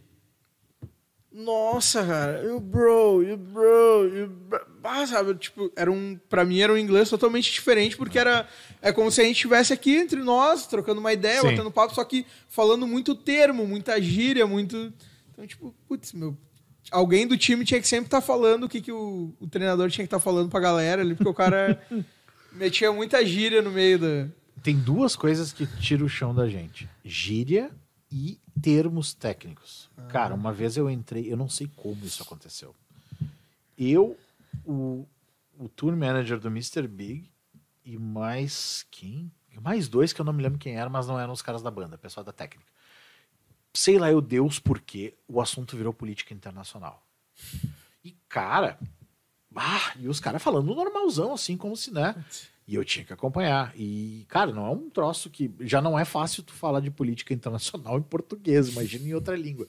Então eu, ah, eu suei um pouco ali e tal pra acompanhar, mas, mas deu tudo certo. E, então é, é isso aí, cara. Tu entra em termos técnicos. Aliás, termo técnico, tu não precisa nem trocar de língua, né? Sim. Vai falar em, de música com leigo. Sim. Capotraste. Oi? é tu. Pior não, mas é bem nessas aí. Pestana. Ah, não, tô bem, não, não preciso dormir. Tô de boa. Tô de boa.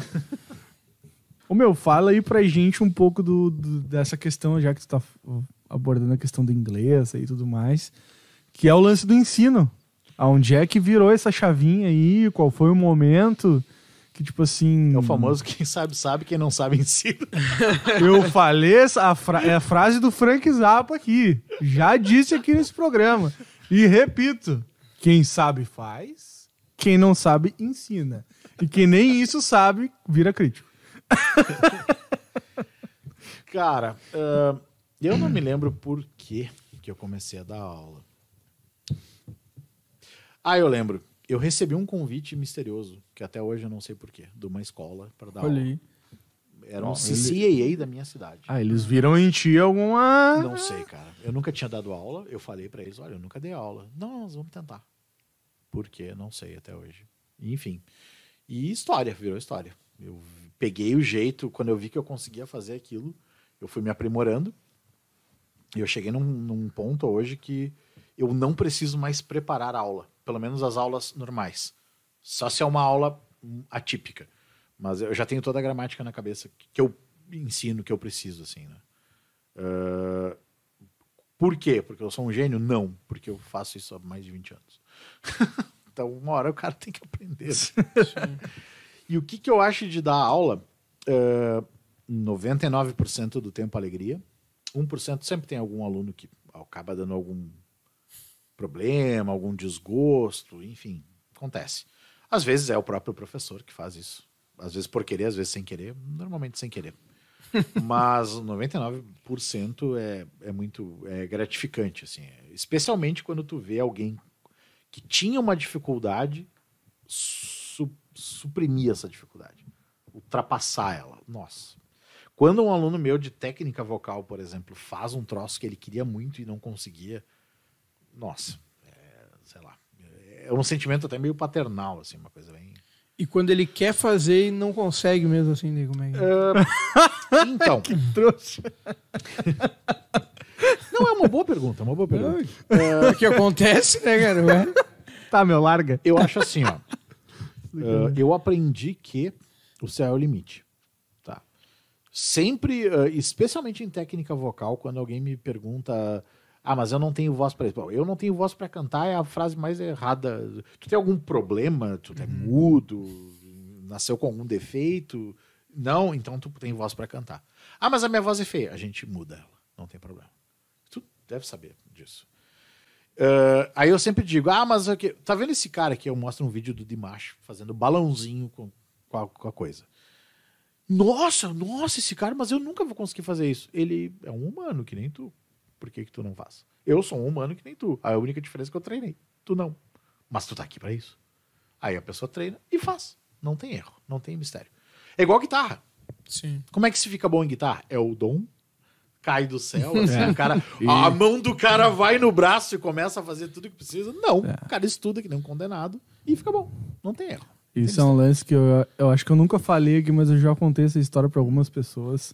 Tudo que é uma antes. que tem uma pesquisa tem uma pesquisa Puta, eu esqueci o nome do cara agora, mas eu vou me lembrar no meio do que nem caminho eu, eu, vou né? me lembrar eu vou me lembrar Data foda-se. que ele é um eu sou que ele é um que ele é um cara bem famoso coach vocal aí e tal não sei o quê e ele também é um cara é, é um cientista de profissão né? mas ele é músico também e, enfim ficou muito famoso por ah, trazer esse lado científico né pro, pro, pro lado da não só do canto mas também pro lado da questão que ele falou que é um questionamento da vida dele que é da onde provém o talento?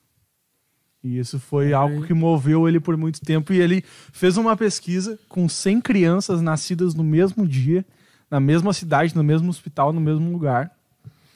E ele pegou e acompanhou a trajetória dessas crianças, tipo, baseado em várias pesquisas e várias coisas que ele fez com as famílias antes de acompanhar o histórico dessas crianças. E basicamente era 50 crianças, a metade, né, do, do- das crianças que tinham contato de. Aí ele dá uma numeração, tipo, como se fosse de 0 a 10% contato com arte, de modo geral, seja ela de qualquer forma de expressão, e outros 50% que tivessem um contato de 50% acima, até 100%, e daí ele vai. Tem vídeos, isso aí vocês podem pesquisar no YouTube aí que tem, mostrando o crescimento dessas crianças do zero a um ano de idade, de um a três anos de idade, e ele vai acompanhando. Daí eu sei, cara, que quando chega lá, tipo, nos 18 anos das crianças, tipo, aquelas crianças que não tinham tido muito contato com músico, com, com música não, com qualquer forma de arte, escultura, elas, enfim. tipo assim, apenas, tipo, menos do que 10% delas tinham feito alguma coisa durante a vida, tinham se interessado ou demonstrado algum interesse em fazer qualquer coisa sobre isso, e aquelas que tiveram mais contato, várias, mais do que 60% das crianças sabiam tocar algum instrumento ou tinham alguma predisposição em, em conseguir imitar sons, cantar, imitar coisas teatrais, enfim, pinturas, artes. Fora o Aí que faz com o teu cérebro, né? é, tanto idiomas como instrumento musical, nossa, é uma, o, a- se faz uma, uma ressonância magnética. Quando tá tocando uma bateria, por Sim, exemplo, é, o- sim. o cérebro vira um pianinho de Natal, né? Exato. Acende luzinha até onde não tem. E aí o cara vai demonstrando tudo isso, obviamente, com, o cara vai dando todo o lado científico da coisa, enfim, estímulo desde a barriga da mãe, enfim, de- de tudo que tudo que rola ali. E no final a grande pergunta é essa, né? Tipo, da onde vem o talento? E aí ele, todo esse histórico o cara mostra ali, tipo assim, que as pessoas acham que o dom e o talento ele é um bagulho que cai do céu, tipo assim, ó, tu vai ser isso. Pá! toma um raiozinho aí na cabeça e vai, entendeu? E daqui a pouco tu começa a perceber que dentro da tua trajetória, da tua família, ou da tua própria vida ali, coisas vão acontecendo, ou então estímulos vão rolando que de alguma maneira aquilo te desperta algo que se a- uma pessoa que não tivesse sido exposta àquilo não Sim. teria. Né? E eu acho que vai muito de encontro a isso que tu tá falando, porque muita gente, e principalmente a gente que, que tá na igreja, a gente vê isso aí que é, não, que isso aí é dom de Deus. Dom de Deus. Dom de Deus, não sei o quê. Bom, Deus isso aí te foi deu o Deus dom que de deu. aprender um instrumento, isso sim. É, Deus te deu o dom de poder ter nascido e ser uma pessoa que vai aprender do momento que tu nasceu até o momento que tu morrer. E O que tu faz tudo. com isso é só uma questão tua, né? É pessoal, então, tipo assim. Mas é bem simples, cara. É só tu pegar qualquer gênio e ver se a primeira vez que ele sentou no instrumento ele tocava como ele tocava no, no, no auge da carreira.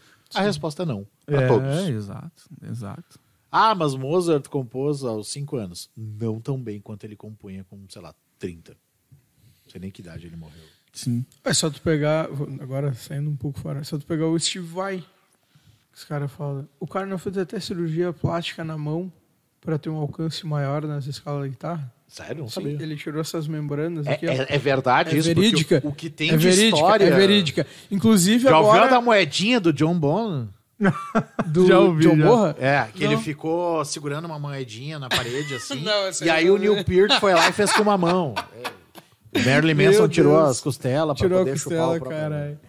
Não, mas é Ah, mas o Barry mesmo é verdade, que ele é um trouxa. Inclusive, esse ano, nesse ano, agora no meio da pandemia, cara, ele passou por outro, outro procedimento na- nas mãos para alterar um, te- um tendão aqui do dedão É da mesmo? mão. Inclusive, ele tem um vídeo no YouTube Tocando com... tocando sem. Exato, tocando assim com, com uma mão que tá Eu achei que operada. era um dentro da- acidente, ele fez Não. isso. Sério? Tem, cara, se tu for ver, não me lembro se é no Face dele ou no Insta, isso? tem um relato dele contando a história e tal, que ele te- au- aumentou pra ter a extensão do, do dedão ali por cima do braço, Pra, fa- sei lá, criar um novo acorde, complicar a vida aí de quem estuda aí. Que Os loucura, instrumentos Os caras inventam cada uma que, olha, eu te dizer um troço. Lá. né? Vai dizer que o cara tem o dom, tem, tem o.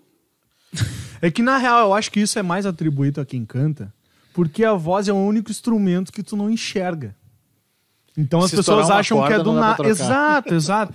Então, tipo assim, é diferente, por exemplo, de tu mostrar pro cara numa guitarra, num É. baixo, numa bateria, porque o cara entende mais fácil que é uma habilidade adquirida. Mas pra quem canta, é diferente.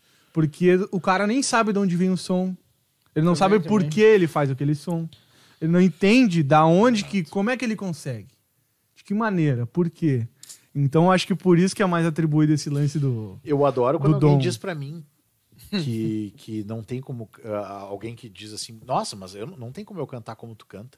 É que tu tem o dom. Vocês lembram no início do programa eu dizendo que eu fiquei dos 12 aos 20 ouvindo que eu Sim. era terrível, Uhum. que eu não, preciso, eu não podia cantar que não era pra mim? Exato. É esse é o meu dom. Esse é o dom. dom da persistência. Né, e geralmente, até o Gui pode confirmar isso também. Geralmente o que eu sempre falo para todos, os- todos os alunos ali é o seguinte: que geralmente o cara que é o menos talentoso, geralmente é esse que é o que mais se destaca. Que vai mais longe. Porque ele pega e ele, e ele não se importa com isso. Porque geralmente o cara que ele tem alguma facilidade, assim, vou colocar, não vou dizer que o cara tem o dom, mas que o cara tem alguma facilidade a mais que os outros, esse cara é o mais vagabundo. Porque ele sabe que ele não precisa se esforçar tanto quanto. E eu conheço um cara assim, mas não vamos expor também. Não, tem que agora- expor. Por mim tem que falar no microfone. Quero o nome. Pô, eu contei a história cabulosa, agora é tua vez. Aí. Ah, viu? Os caras querem, querem lenha na fogueira. Lenha, né? pô. Não, mas é. Eu tô só tentando cavocar Mas alguma é. coisa aqui pro vídeo viralizar. Mas é bem isso, cara. Então, geralmente, cara, é nessa pegada. E vou te dizer que até o lance. ah, até o lance de, de ensinar também, ele é um lance que ajuda bastante o cara que tá ensinando. Falando de Pinho agora. Tu sempre aprende, tu sempre aprende. Cara, como é incrível isso. Tu As- aprende até a ensinar. É, eu já descobri coisas que eu conseguia fazer que eu não achava que eu poderia fazer. Olha aí. Ensinando, que daí tu pensa assim, não, vou ter que Eu tenho. dar, um, dar uma pegada nesse lance aqui pra passar pro cara. Daí depois assim, nossa, mas eu, eu tenho a mãe, eu faço, faço bem isso aqui. E às vezes tu nem. Eu tenho de 8 a 10 explicações diferentes pra vibrato. É horrível de explicar pra Claro, é horroroso. E, cara, tem gente assim que ah, na técnica vocal eh, tem umas coisas que são muito ilógicas pra mim. Ah, Várias. É, é mais ou menos assim, ó. Tu chegar com um carro com o pneu furado, o cara abrir o capô, mexer uns fiozinhos e consertar o pneu. Eu faço isso quase que diariamente. Eu tu explico uma coisa, tu mira no padre e acerta no sacristão. tu tá explicando uma técnica, a pessoa consegue fazer a outra que ela nunca tinha Meu conseguido. Deus. E Eu, eu olho pra pessoa e digo, por quê? Cara, eu tenho uma aluna, eu nunca vou me esquecer essa. Ela ficou quase, sei lá, um ano apanhando de vibrato. Ela, cara, ela fazia tudo, menos vibrato. E sabe que vibrato é importante, né? Pô, Um dia ela chegou na aula e começou a cantar e fez vibrato. Eu, para, tudo. para. Para tudo. Quem é você e o que você fez com a minha aluna, né? Ai, não te contei, professor. A minha colega me ensinou vibrato. Eu já comecei a ficar bravo. Putz. Tua colega, o que, que ela te disse? A partir daí, ela foi tentar me explicar o que, que a colega tinha explicado pra ela. Ah, ela me disse assim, ó. Ela botava as mãos no peito assim e eu. que eu, quando eu vibro, ó. Ó. Tá vendo?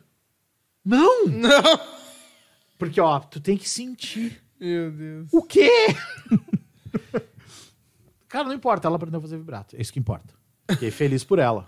Ah, louco como professor. Sim. E eu passei a incorporar essa explicação. Quando eu pego um aluno que não consegue entender o vibrato, eu.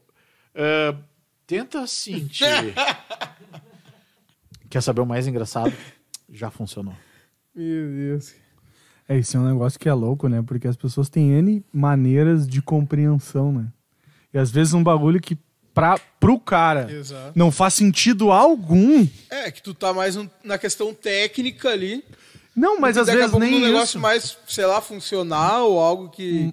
Mas eu acho que é o modo como tu entende mesmo. Porque, por exemplo, ó, eu, meu modo de compreensão, ele é muito lógico. Se a pessoa começar a devanear demais nas ideias, ah, tu tem que. Sim...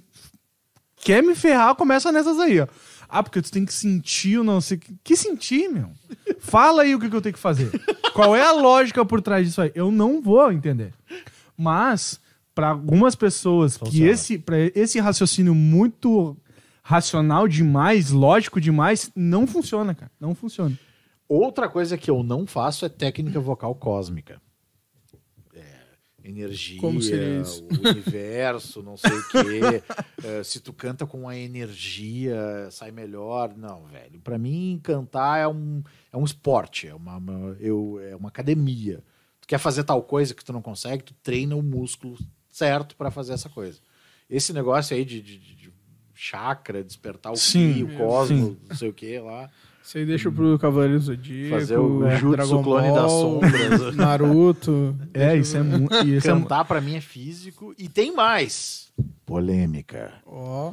Não existe cantar com emoção. Concorda comigo? Ah, apoiadíssimo. Quem canta, quer, quer ver um cara cantar com emoção? Vai ver o filme do Zezé de Camargo e Luciano, a hora que os pais deles entram no palco, Uhum. que o Zezé começa a chorar. Isso é cantar com emoção. Olha que bem que ele cantou. Cantou uma bosta, não conseguiu cantar uma palavra, cara. Isso é cantar com emoção. Ele começou a chorar tipo bicho. Todo cantor que tá cantando, ele não Mas o tá Zezé tá emocionado. cantando com emoção até hoje? Acho que o choro tá entalado na garganta. Ah, coitado do Zezé. Puta merda. Acho que o choro, o nó tá aqui, ó. Até hoje o nó Ah, tá mas aqui, olha ó. fulano, ele canta com emoção.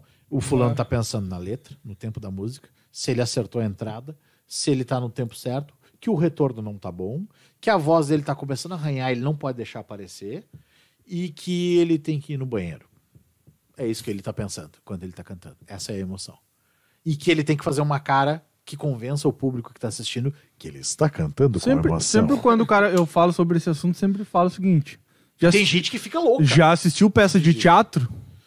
O cara chora, mas não quer dizer que ele tá emocionado. Exatamente. Boa! Usar essa. Vai, vai roubartilhar. É né? teatro, galera. É teatral a parada. Se tu precisa passar tristeza sobre alguma coisa, tu precisa saber como acionar aquele, aquela tua feição de tristeza e coisa e conseguir fazer, reproduzir aquilo na hora. Por que que o que diferencia um, hoje eu tava falando sobre isso com um aluno, cara. Ele vai gravar, é uma banda de pagode, ele vai cantar e a música é super pra cima, super alegre. Eu falei, cara, tu precisa cantar sorrindo essa música. Senão não faz sentido algum. Tu tá falando sobre um negócio super alto, astral, e festa, e bebida, e não sei o que, e galera, e tu tá assim, ó.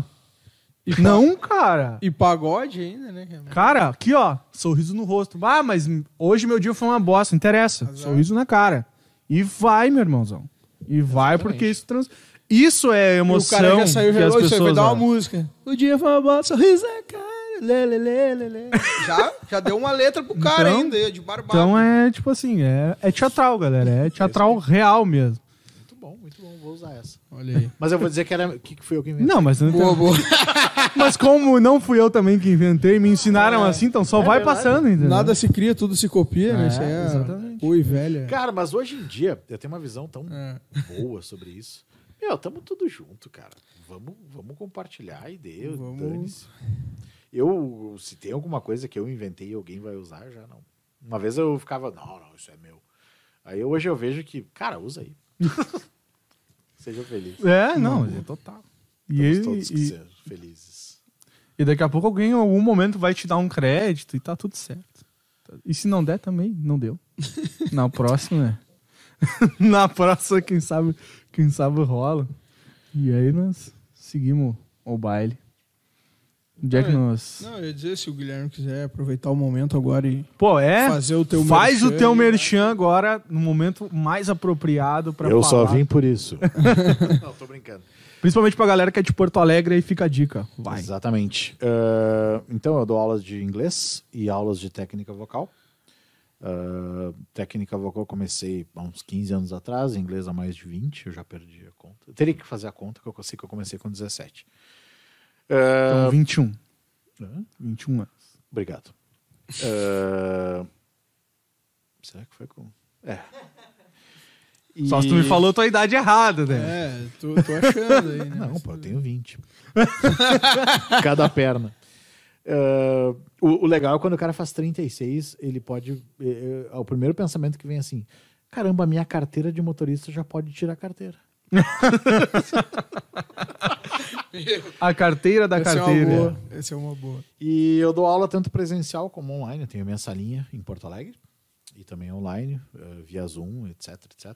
Aquela coisa toda. É mais. É, qual bairro ali em Porto Alegre? né? Petrópolis. Petrópolis. De bom acesso, fica bem na Protásio Alves, principais, ar- uma, uma das principais artérias da cidade. Então, mesmo quem vem de, de outros lugares, tem uma parada de ônibus na frente, super movimentado, super fácil de, de chegar. O pessoal gosta muito da sala, apesar dela ser um quinto da tua, Não, mas. o pessoal gosta da sala. A tua é muito, muito profia, né? Muito boa. Ah, que pra técnica vocal e. É, eu Não- o- não o- necessita O John tem os instrumentos, tudo, né? Tal. Eu, só- eu, eu resolvi, eu já dei aula de instrumentos. E aí um dia eu falei, tá, beleza, eu já matei a vontade, foi legal. Eu, eu dei aula de teclado, tenho dois alunos Uh.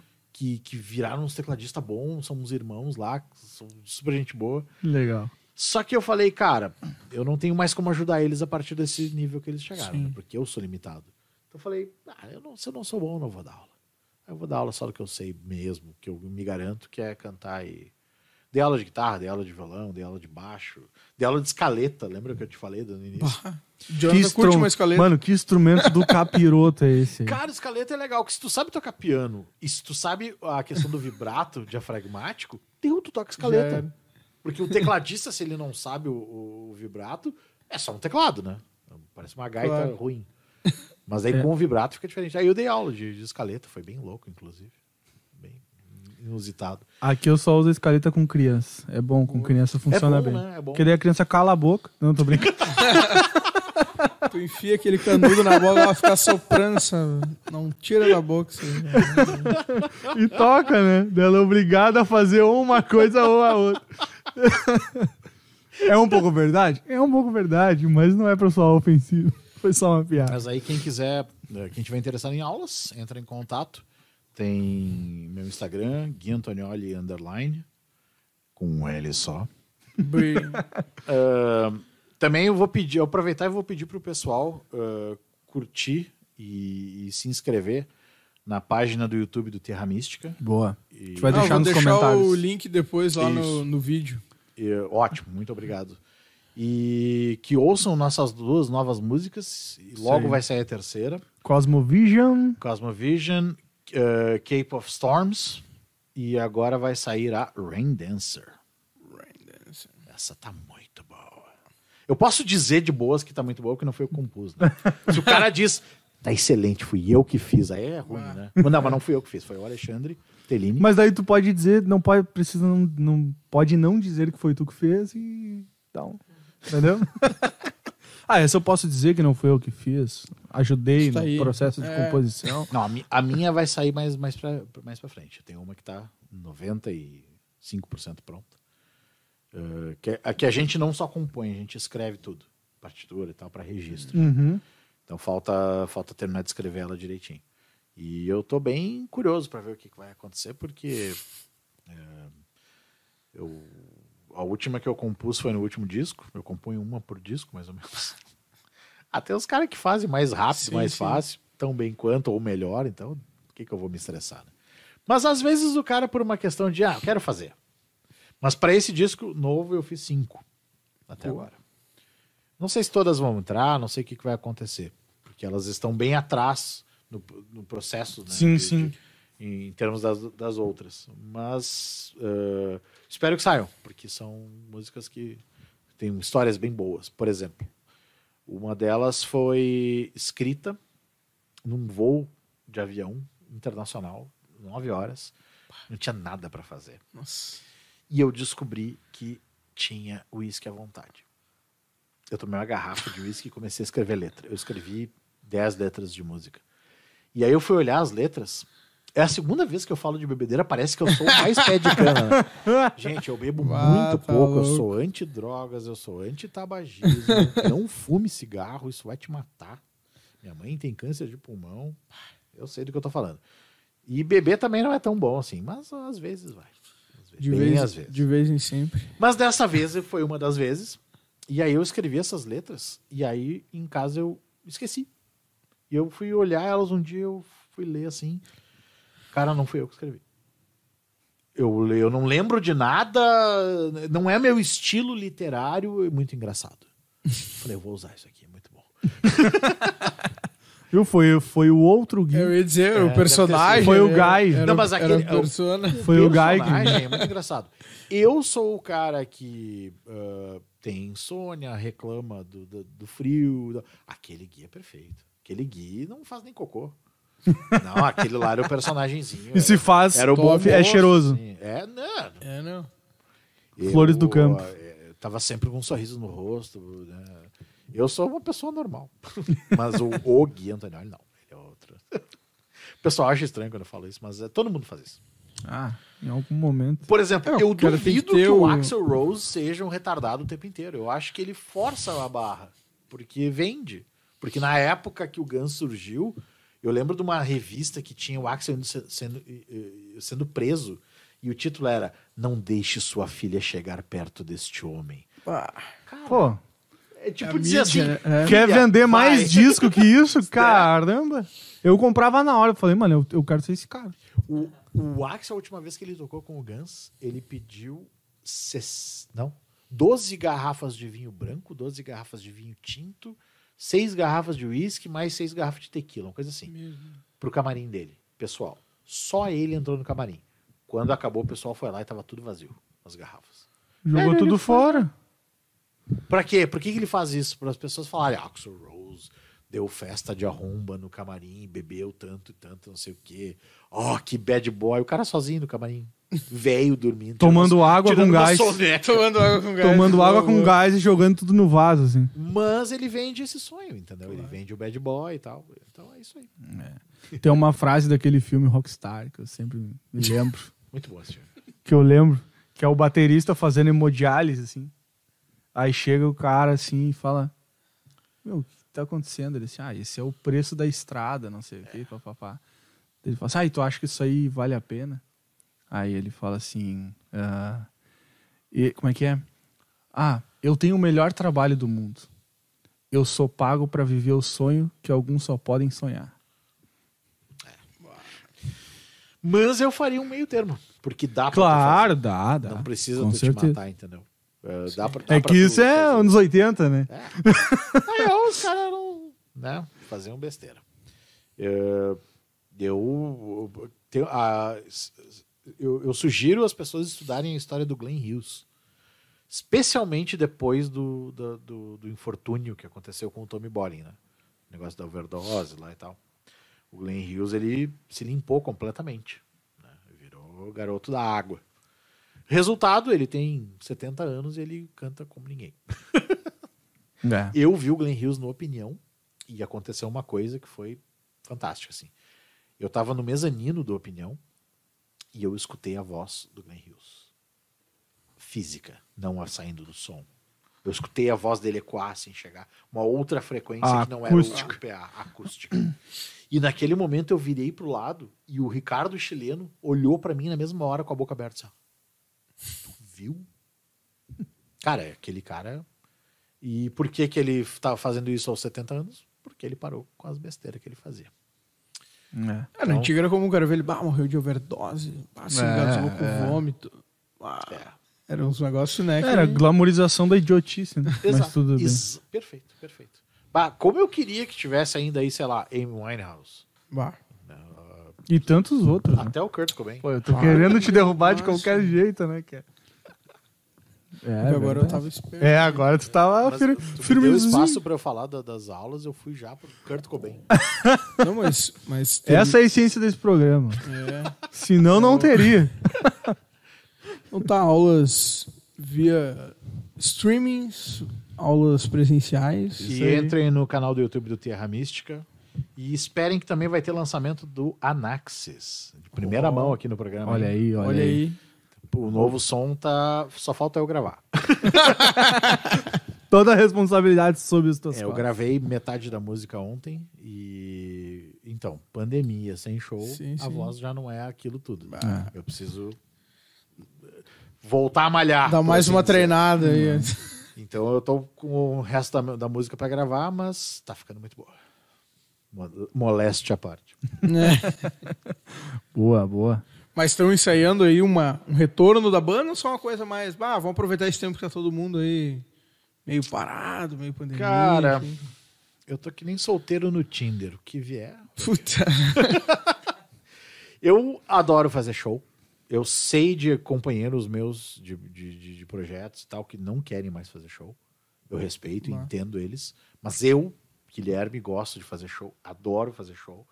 Uma das melhores experiências, várias das melhores experiências da minha vida foram num palco. Eu lembro o primeiro show grande que a gente fez para 5 mil pessoas. No finado uh, Via Funchal, em São Paulo. Uh, Cara, o troço assim, ó. onde- onde é o palco? Ah, o senhor pega o elevador e o elevador vai lhe levar ao palco. Oi? Que? Era exatamente isso. Tu pegava um elevador, o elevador abria, era o palco. O palco tinha 26 metros de largura. Nossa. Falei, nossa, cara, né? É uma coisa assim que o cara não tá acostumado, né? Pra quem. Eu pensei, pô, nada mal pra quem já fez um show num, num- Uma vez eu fiz um show desses de colégio, aonde era um tipo um, um subterrâneo. E era. Só que não era pra ser um lugar ah, onde as pessoas circulassem. Era tipo um depósito. Então o teto, ele era dessa altura. muito assim. baixo. Só que do palco, eu fiz um show abaixado. Mas não um pouco abaixado com a cabeça, bem abaixado. Meu Deus. É, daí eu falei, nada mal pra aquele cara que fez um show abaixado. Ou que já fez show tomando choque. Cara, Ah, a gente essa, tocou- essa é clássica, né? Mas assim, muito choque, E velho. assim foi inventado o trio um- elétrico. Assim, choque de- da tua mão tremer, assim. Meu Deus. Cara, eu, eu- teve um momento que eu botei o microfone num pedestal e eu comecei a cantar daqui. Porque não, não dava pra pegar o troço, sei lá o que que tinha aquele pau. Ah, que loucura. histórias, histórias. Mas então é isso, galera. Acessem aí a- a- o YouTube do Terra Mística. Aguardem o lançamento do Anaxis. Boa. E façam aulas de inglês e técnica vocal com o Gui Antonioli. E é isso. Isso aí. Isso aí. Partir para os agradecimentos. Vamos agradecer aos nossos apoiadores. nossos apoiadores. Aí o Nobre Old Art, que fez estas lindas. É xícara ou é caneca? Eu sempre fico Cara, em dúvida qual é a caneca, diferença de xícara e caneca. Acho que Eu a acho- xícara é aquela. É menor, É né? aquela. É, Isso aqui é uma caneca, né? Eu acho que é uma caneca. Bonita, hein? Gostei. Uma caneca aqui do Set List Podcast. Parabéns. Você pode Fez fazer. também, né? É, não. Também o rapaz que fez essas camisetas lindas aqui, ó. Quem quiser. aí. do single Pesadelo. Que é inclusive amanhã. Amanhã é dia 20? Não, hoje é dia Não, 20, hoje é né? 20, pai. Hoje fechou 30 dias aí do lançamento da música. Amanhã eu vou postar ali os, os números impressionantes. Ah, que Impressioníveis. Eu jamais imaginaria É. Meus Que- parabéns. que nós, que nós. Já te falei isso em off, mas eu quero deixar registrado aqui que. Nota 10. Nosso. Eu, eu- uma coisa que eu falo, cara, eu gosto de sempre falar assim, ó, dá pra melhorar. Né? Dá pra vir algo melhor. Eu espero algum- uma música melhor na próxima Ah, vez. sempre, assim. sempre. Outra coisa, tu já tentou ser bonito? Tem que ir com essa cara. É, né? tipo, louco. pô, sacanagem. Agradecer ele também, né? Evan Fox. Ele. Quanchi, né? Pra quem não sabe, que a gente fala que é o Quanchi, é o Evan Fox, pessoal. No offline ele é o Conchi Costa. É. Com Echipadilha. Eu- com Eu, chupadinha. aliás, eu tava deixando essa para pro finaleiro, que eu tenho uma história pra ele. Não, eu tô brincando. Ah, Pô, eu achei que a minha já, já tava. eu- vai, vai, Ah. vai, vai, conta, conta. Conta, conta. Nosso grande filmmaker aí, produtor aí, né? Do clipe. Exatamente, né, cara? O Pesadelo. cara aí que tirou. Que tirou as imagens do campo das ideias e colocou aí em 4K pro Brasilzão aí. Eu ouvi elogios da qualidade da gravação do teu clipe. Isso, de leigos. Isso é uma coisa muito rara de acontecer. É. Graças a ele. O homem das lentes. O Evan é o cara. O bicho é brabo, como diz a gurizada de hoje. O bicho é brabo. que mais? Clowneria Alves, nosso designer gráfico aí que fez esse logo bonitão pra gente aí. Você também pode fazer aí um trampo aí de qualidade com ele aí. Fazer aí a, como é que se chama? Identidade visual do seu negócio, da sua empresa, do seu trabalho lá que hoje em dia com toda essa concorrência, quanto mais É. quanto mais bonito a gente conseguir apresentar o trabalho, melhor, né, visto pelas pessoas a gente fica. Então, E presença digital é é o nosso agradecimento aí, ó. Todos os nossos. espectadores, né, cara, que não nos abandonam, ficam aí até o fim nos assistindo. Esses caras chatos aí falando sobre um monte de coisa.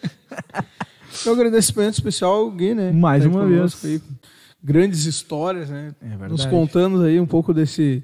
Eu que agradeço. Do, do glamour, da- do- das partes boas e das ruins também, né? Que faz parte, faz do, parte do processo. desse isso aí. meio da música aí, do rock, do metal, né? É verdade. Não Esperamos é só aí. flores. É, não é só. Não, e ele que vai voltar, ele nem sabe ainda. Mas a gente tem umas novidades aí em sequência. Em e eu já breve. coloquei o nomezinho dele ali pra fazer um programa especial que a gente tá Opa. planejando aí. Depois, Só maiores chamar. informações mais futuramente. Aí vocês vão saber do que, que a gente tá eu, não, falando. eu não tô sabendo mesmo, mas é só chamar. É, não. Mas Vai é ser isso aí. acionado em breve. Eu que agradeço vocês ao convite, agradeço ao, ao ouvinte do, do Setlist Podcast, agradeço também ao Evan, grande profissional, grande pessoa, e eu desejo tudo de melhor ao canal de vocês, que daqui a um tempo vocês estejam me recusando porque vocês querem uns caras famosos. Capaz. Não, ô- ô- Nós vai ser o Gui, contrário. olha só, eu sei que a gente prometeu, mas é que hoje tem o Whindersson, foi mal. Nós vai ser o contrário. Os famosos vão nos procurar. A gente não. A gente não quer vocês. que é o Gui. A gente quer a nossa galera aqui. A gente nunca tem espaço. Quando a gente tem, tem que aproveitar. Chega a aproveitar, não dá pra... Então é isso, galera. Muito obrigado por você ter assistido até agora. Os cortes vão sair essa semana. Essa semana os cortes estão embaçados, mas vai sair. Vai Vai sair, vai sair. Esse episódio também estará no Spotify muito em breve. No mesmo dia que sair os cortes, sai aí o episódio no Spotify. E é isso aí. Ficamos por aqui Eu vou chamar o Gui pra fazer para a frase fazer a final. frase final. Boa. Então vai, vai. Mexe a frase final ali. É, Setlist Podcast. Porque a música tá sempre na lista. É, só é, é, só isso. É só isso. A gente fala junto. Sete, eu já esqueci. Setlist Podcast. Podcast, porque a música. Porque a tá- música tá sempre na lista. Tá. Beleza? Ó, então, galera, pra finalizar, então. Setlist Podcast. Porque a música tá sempre na lista. Olha aí. Né, cara?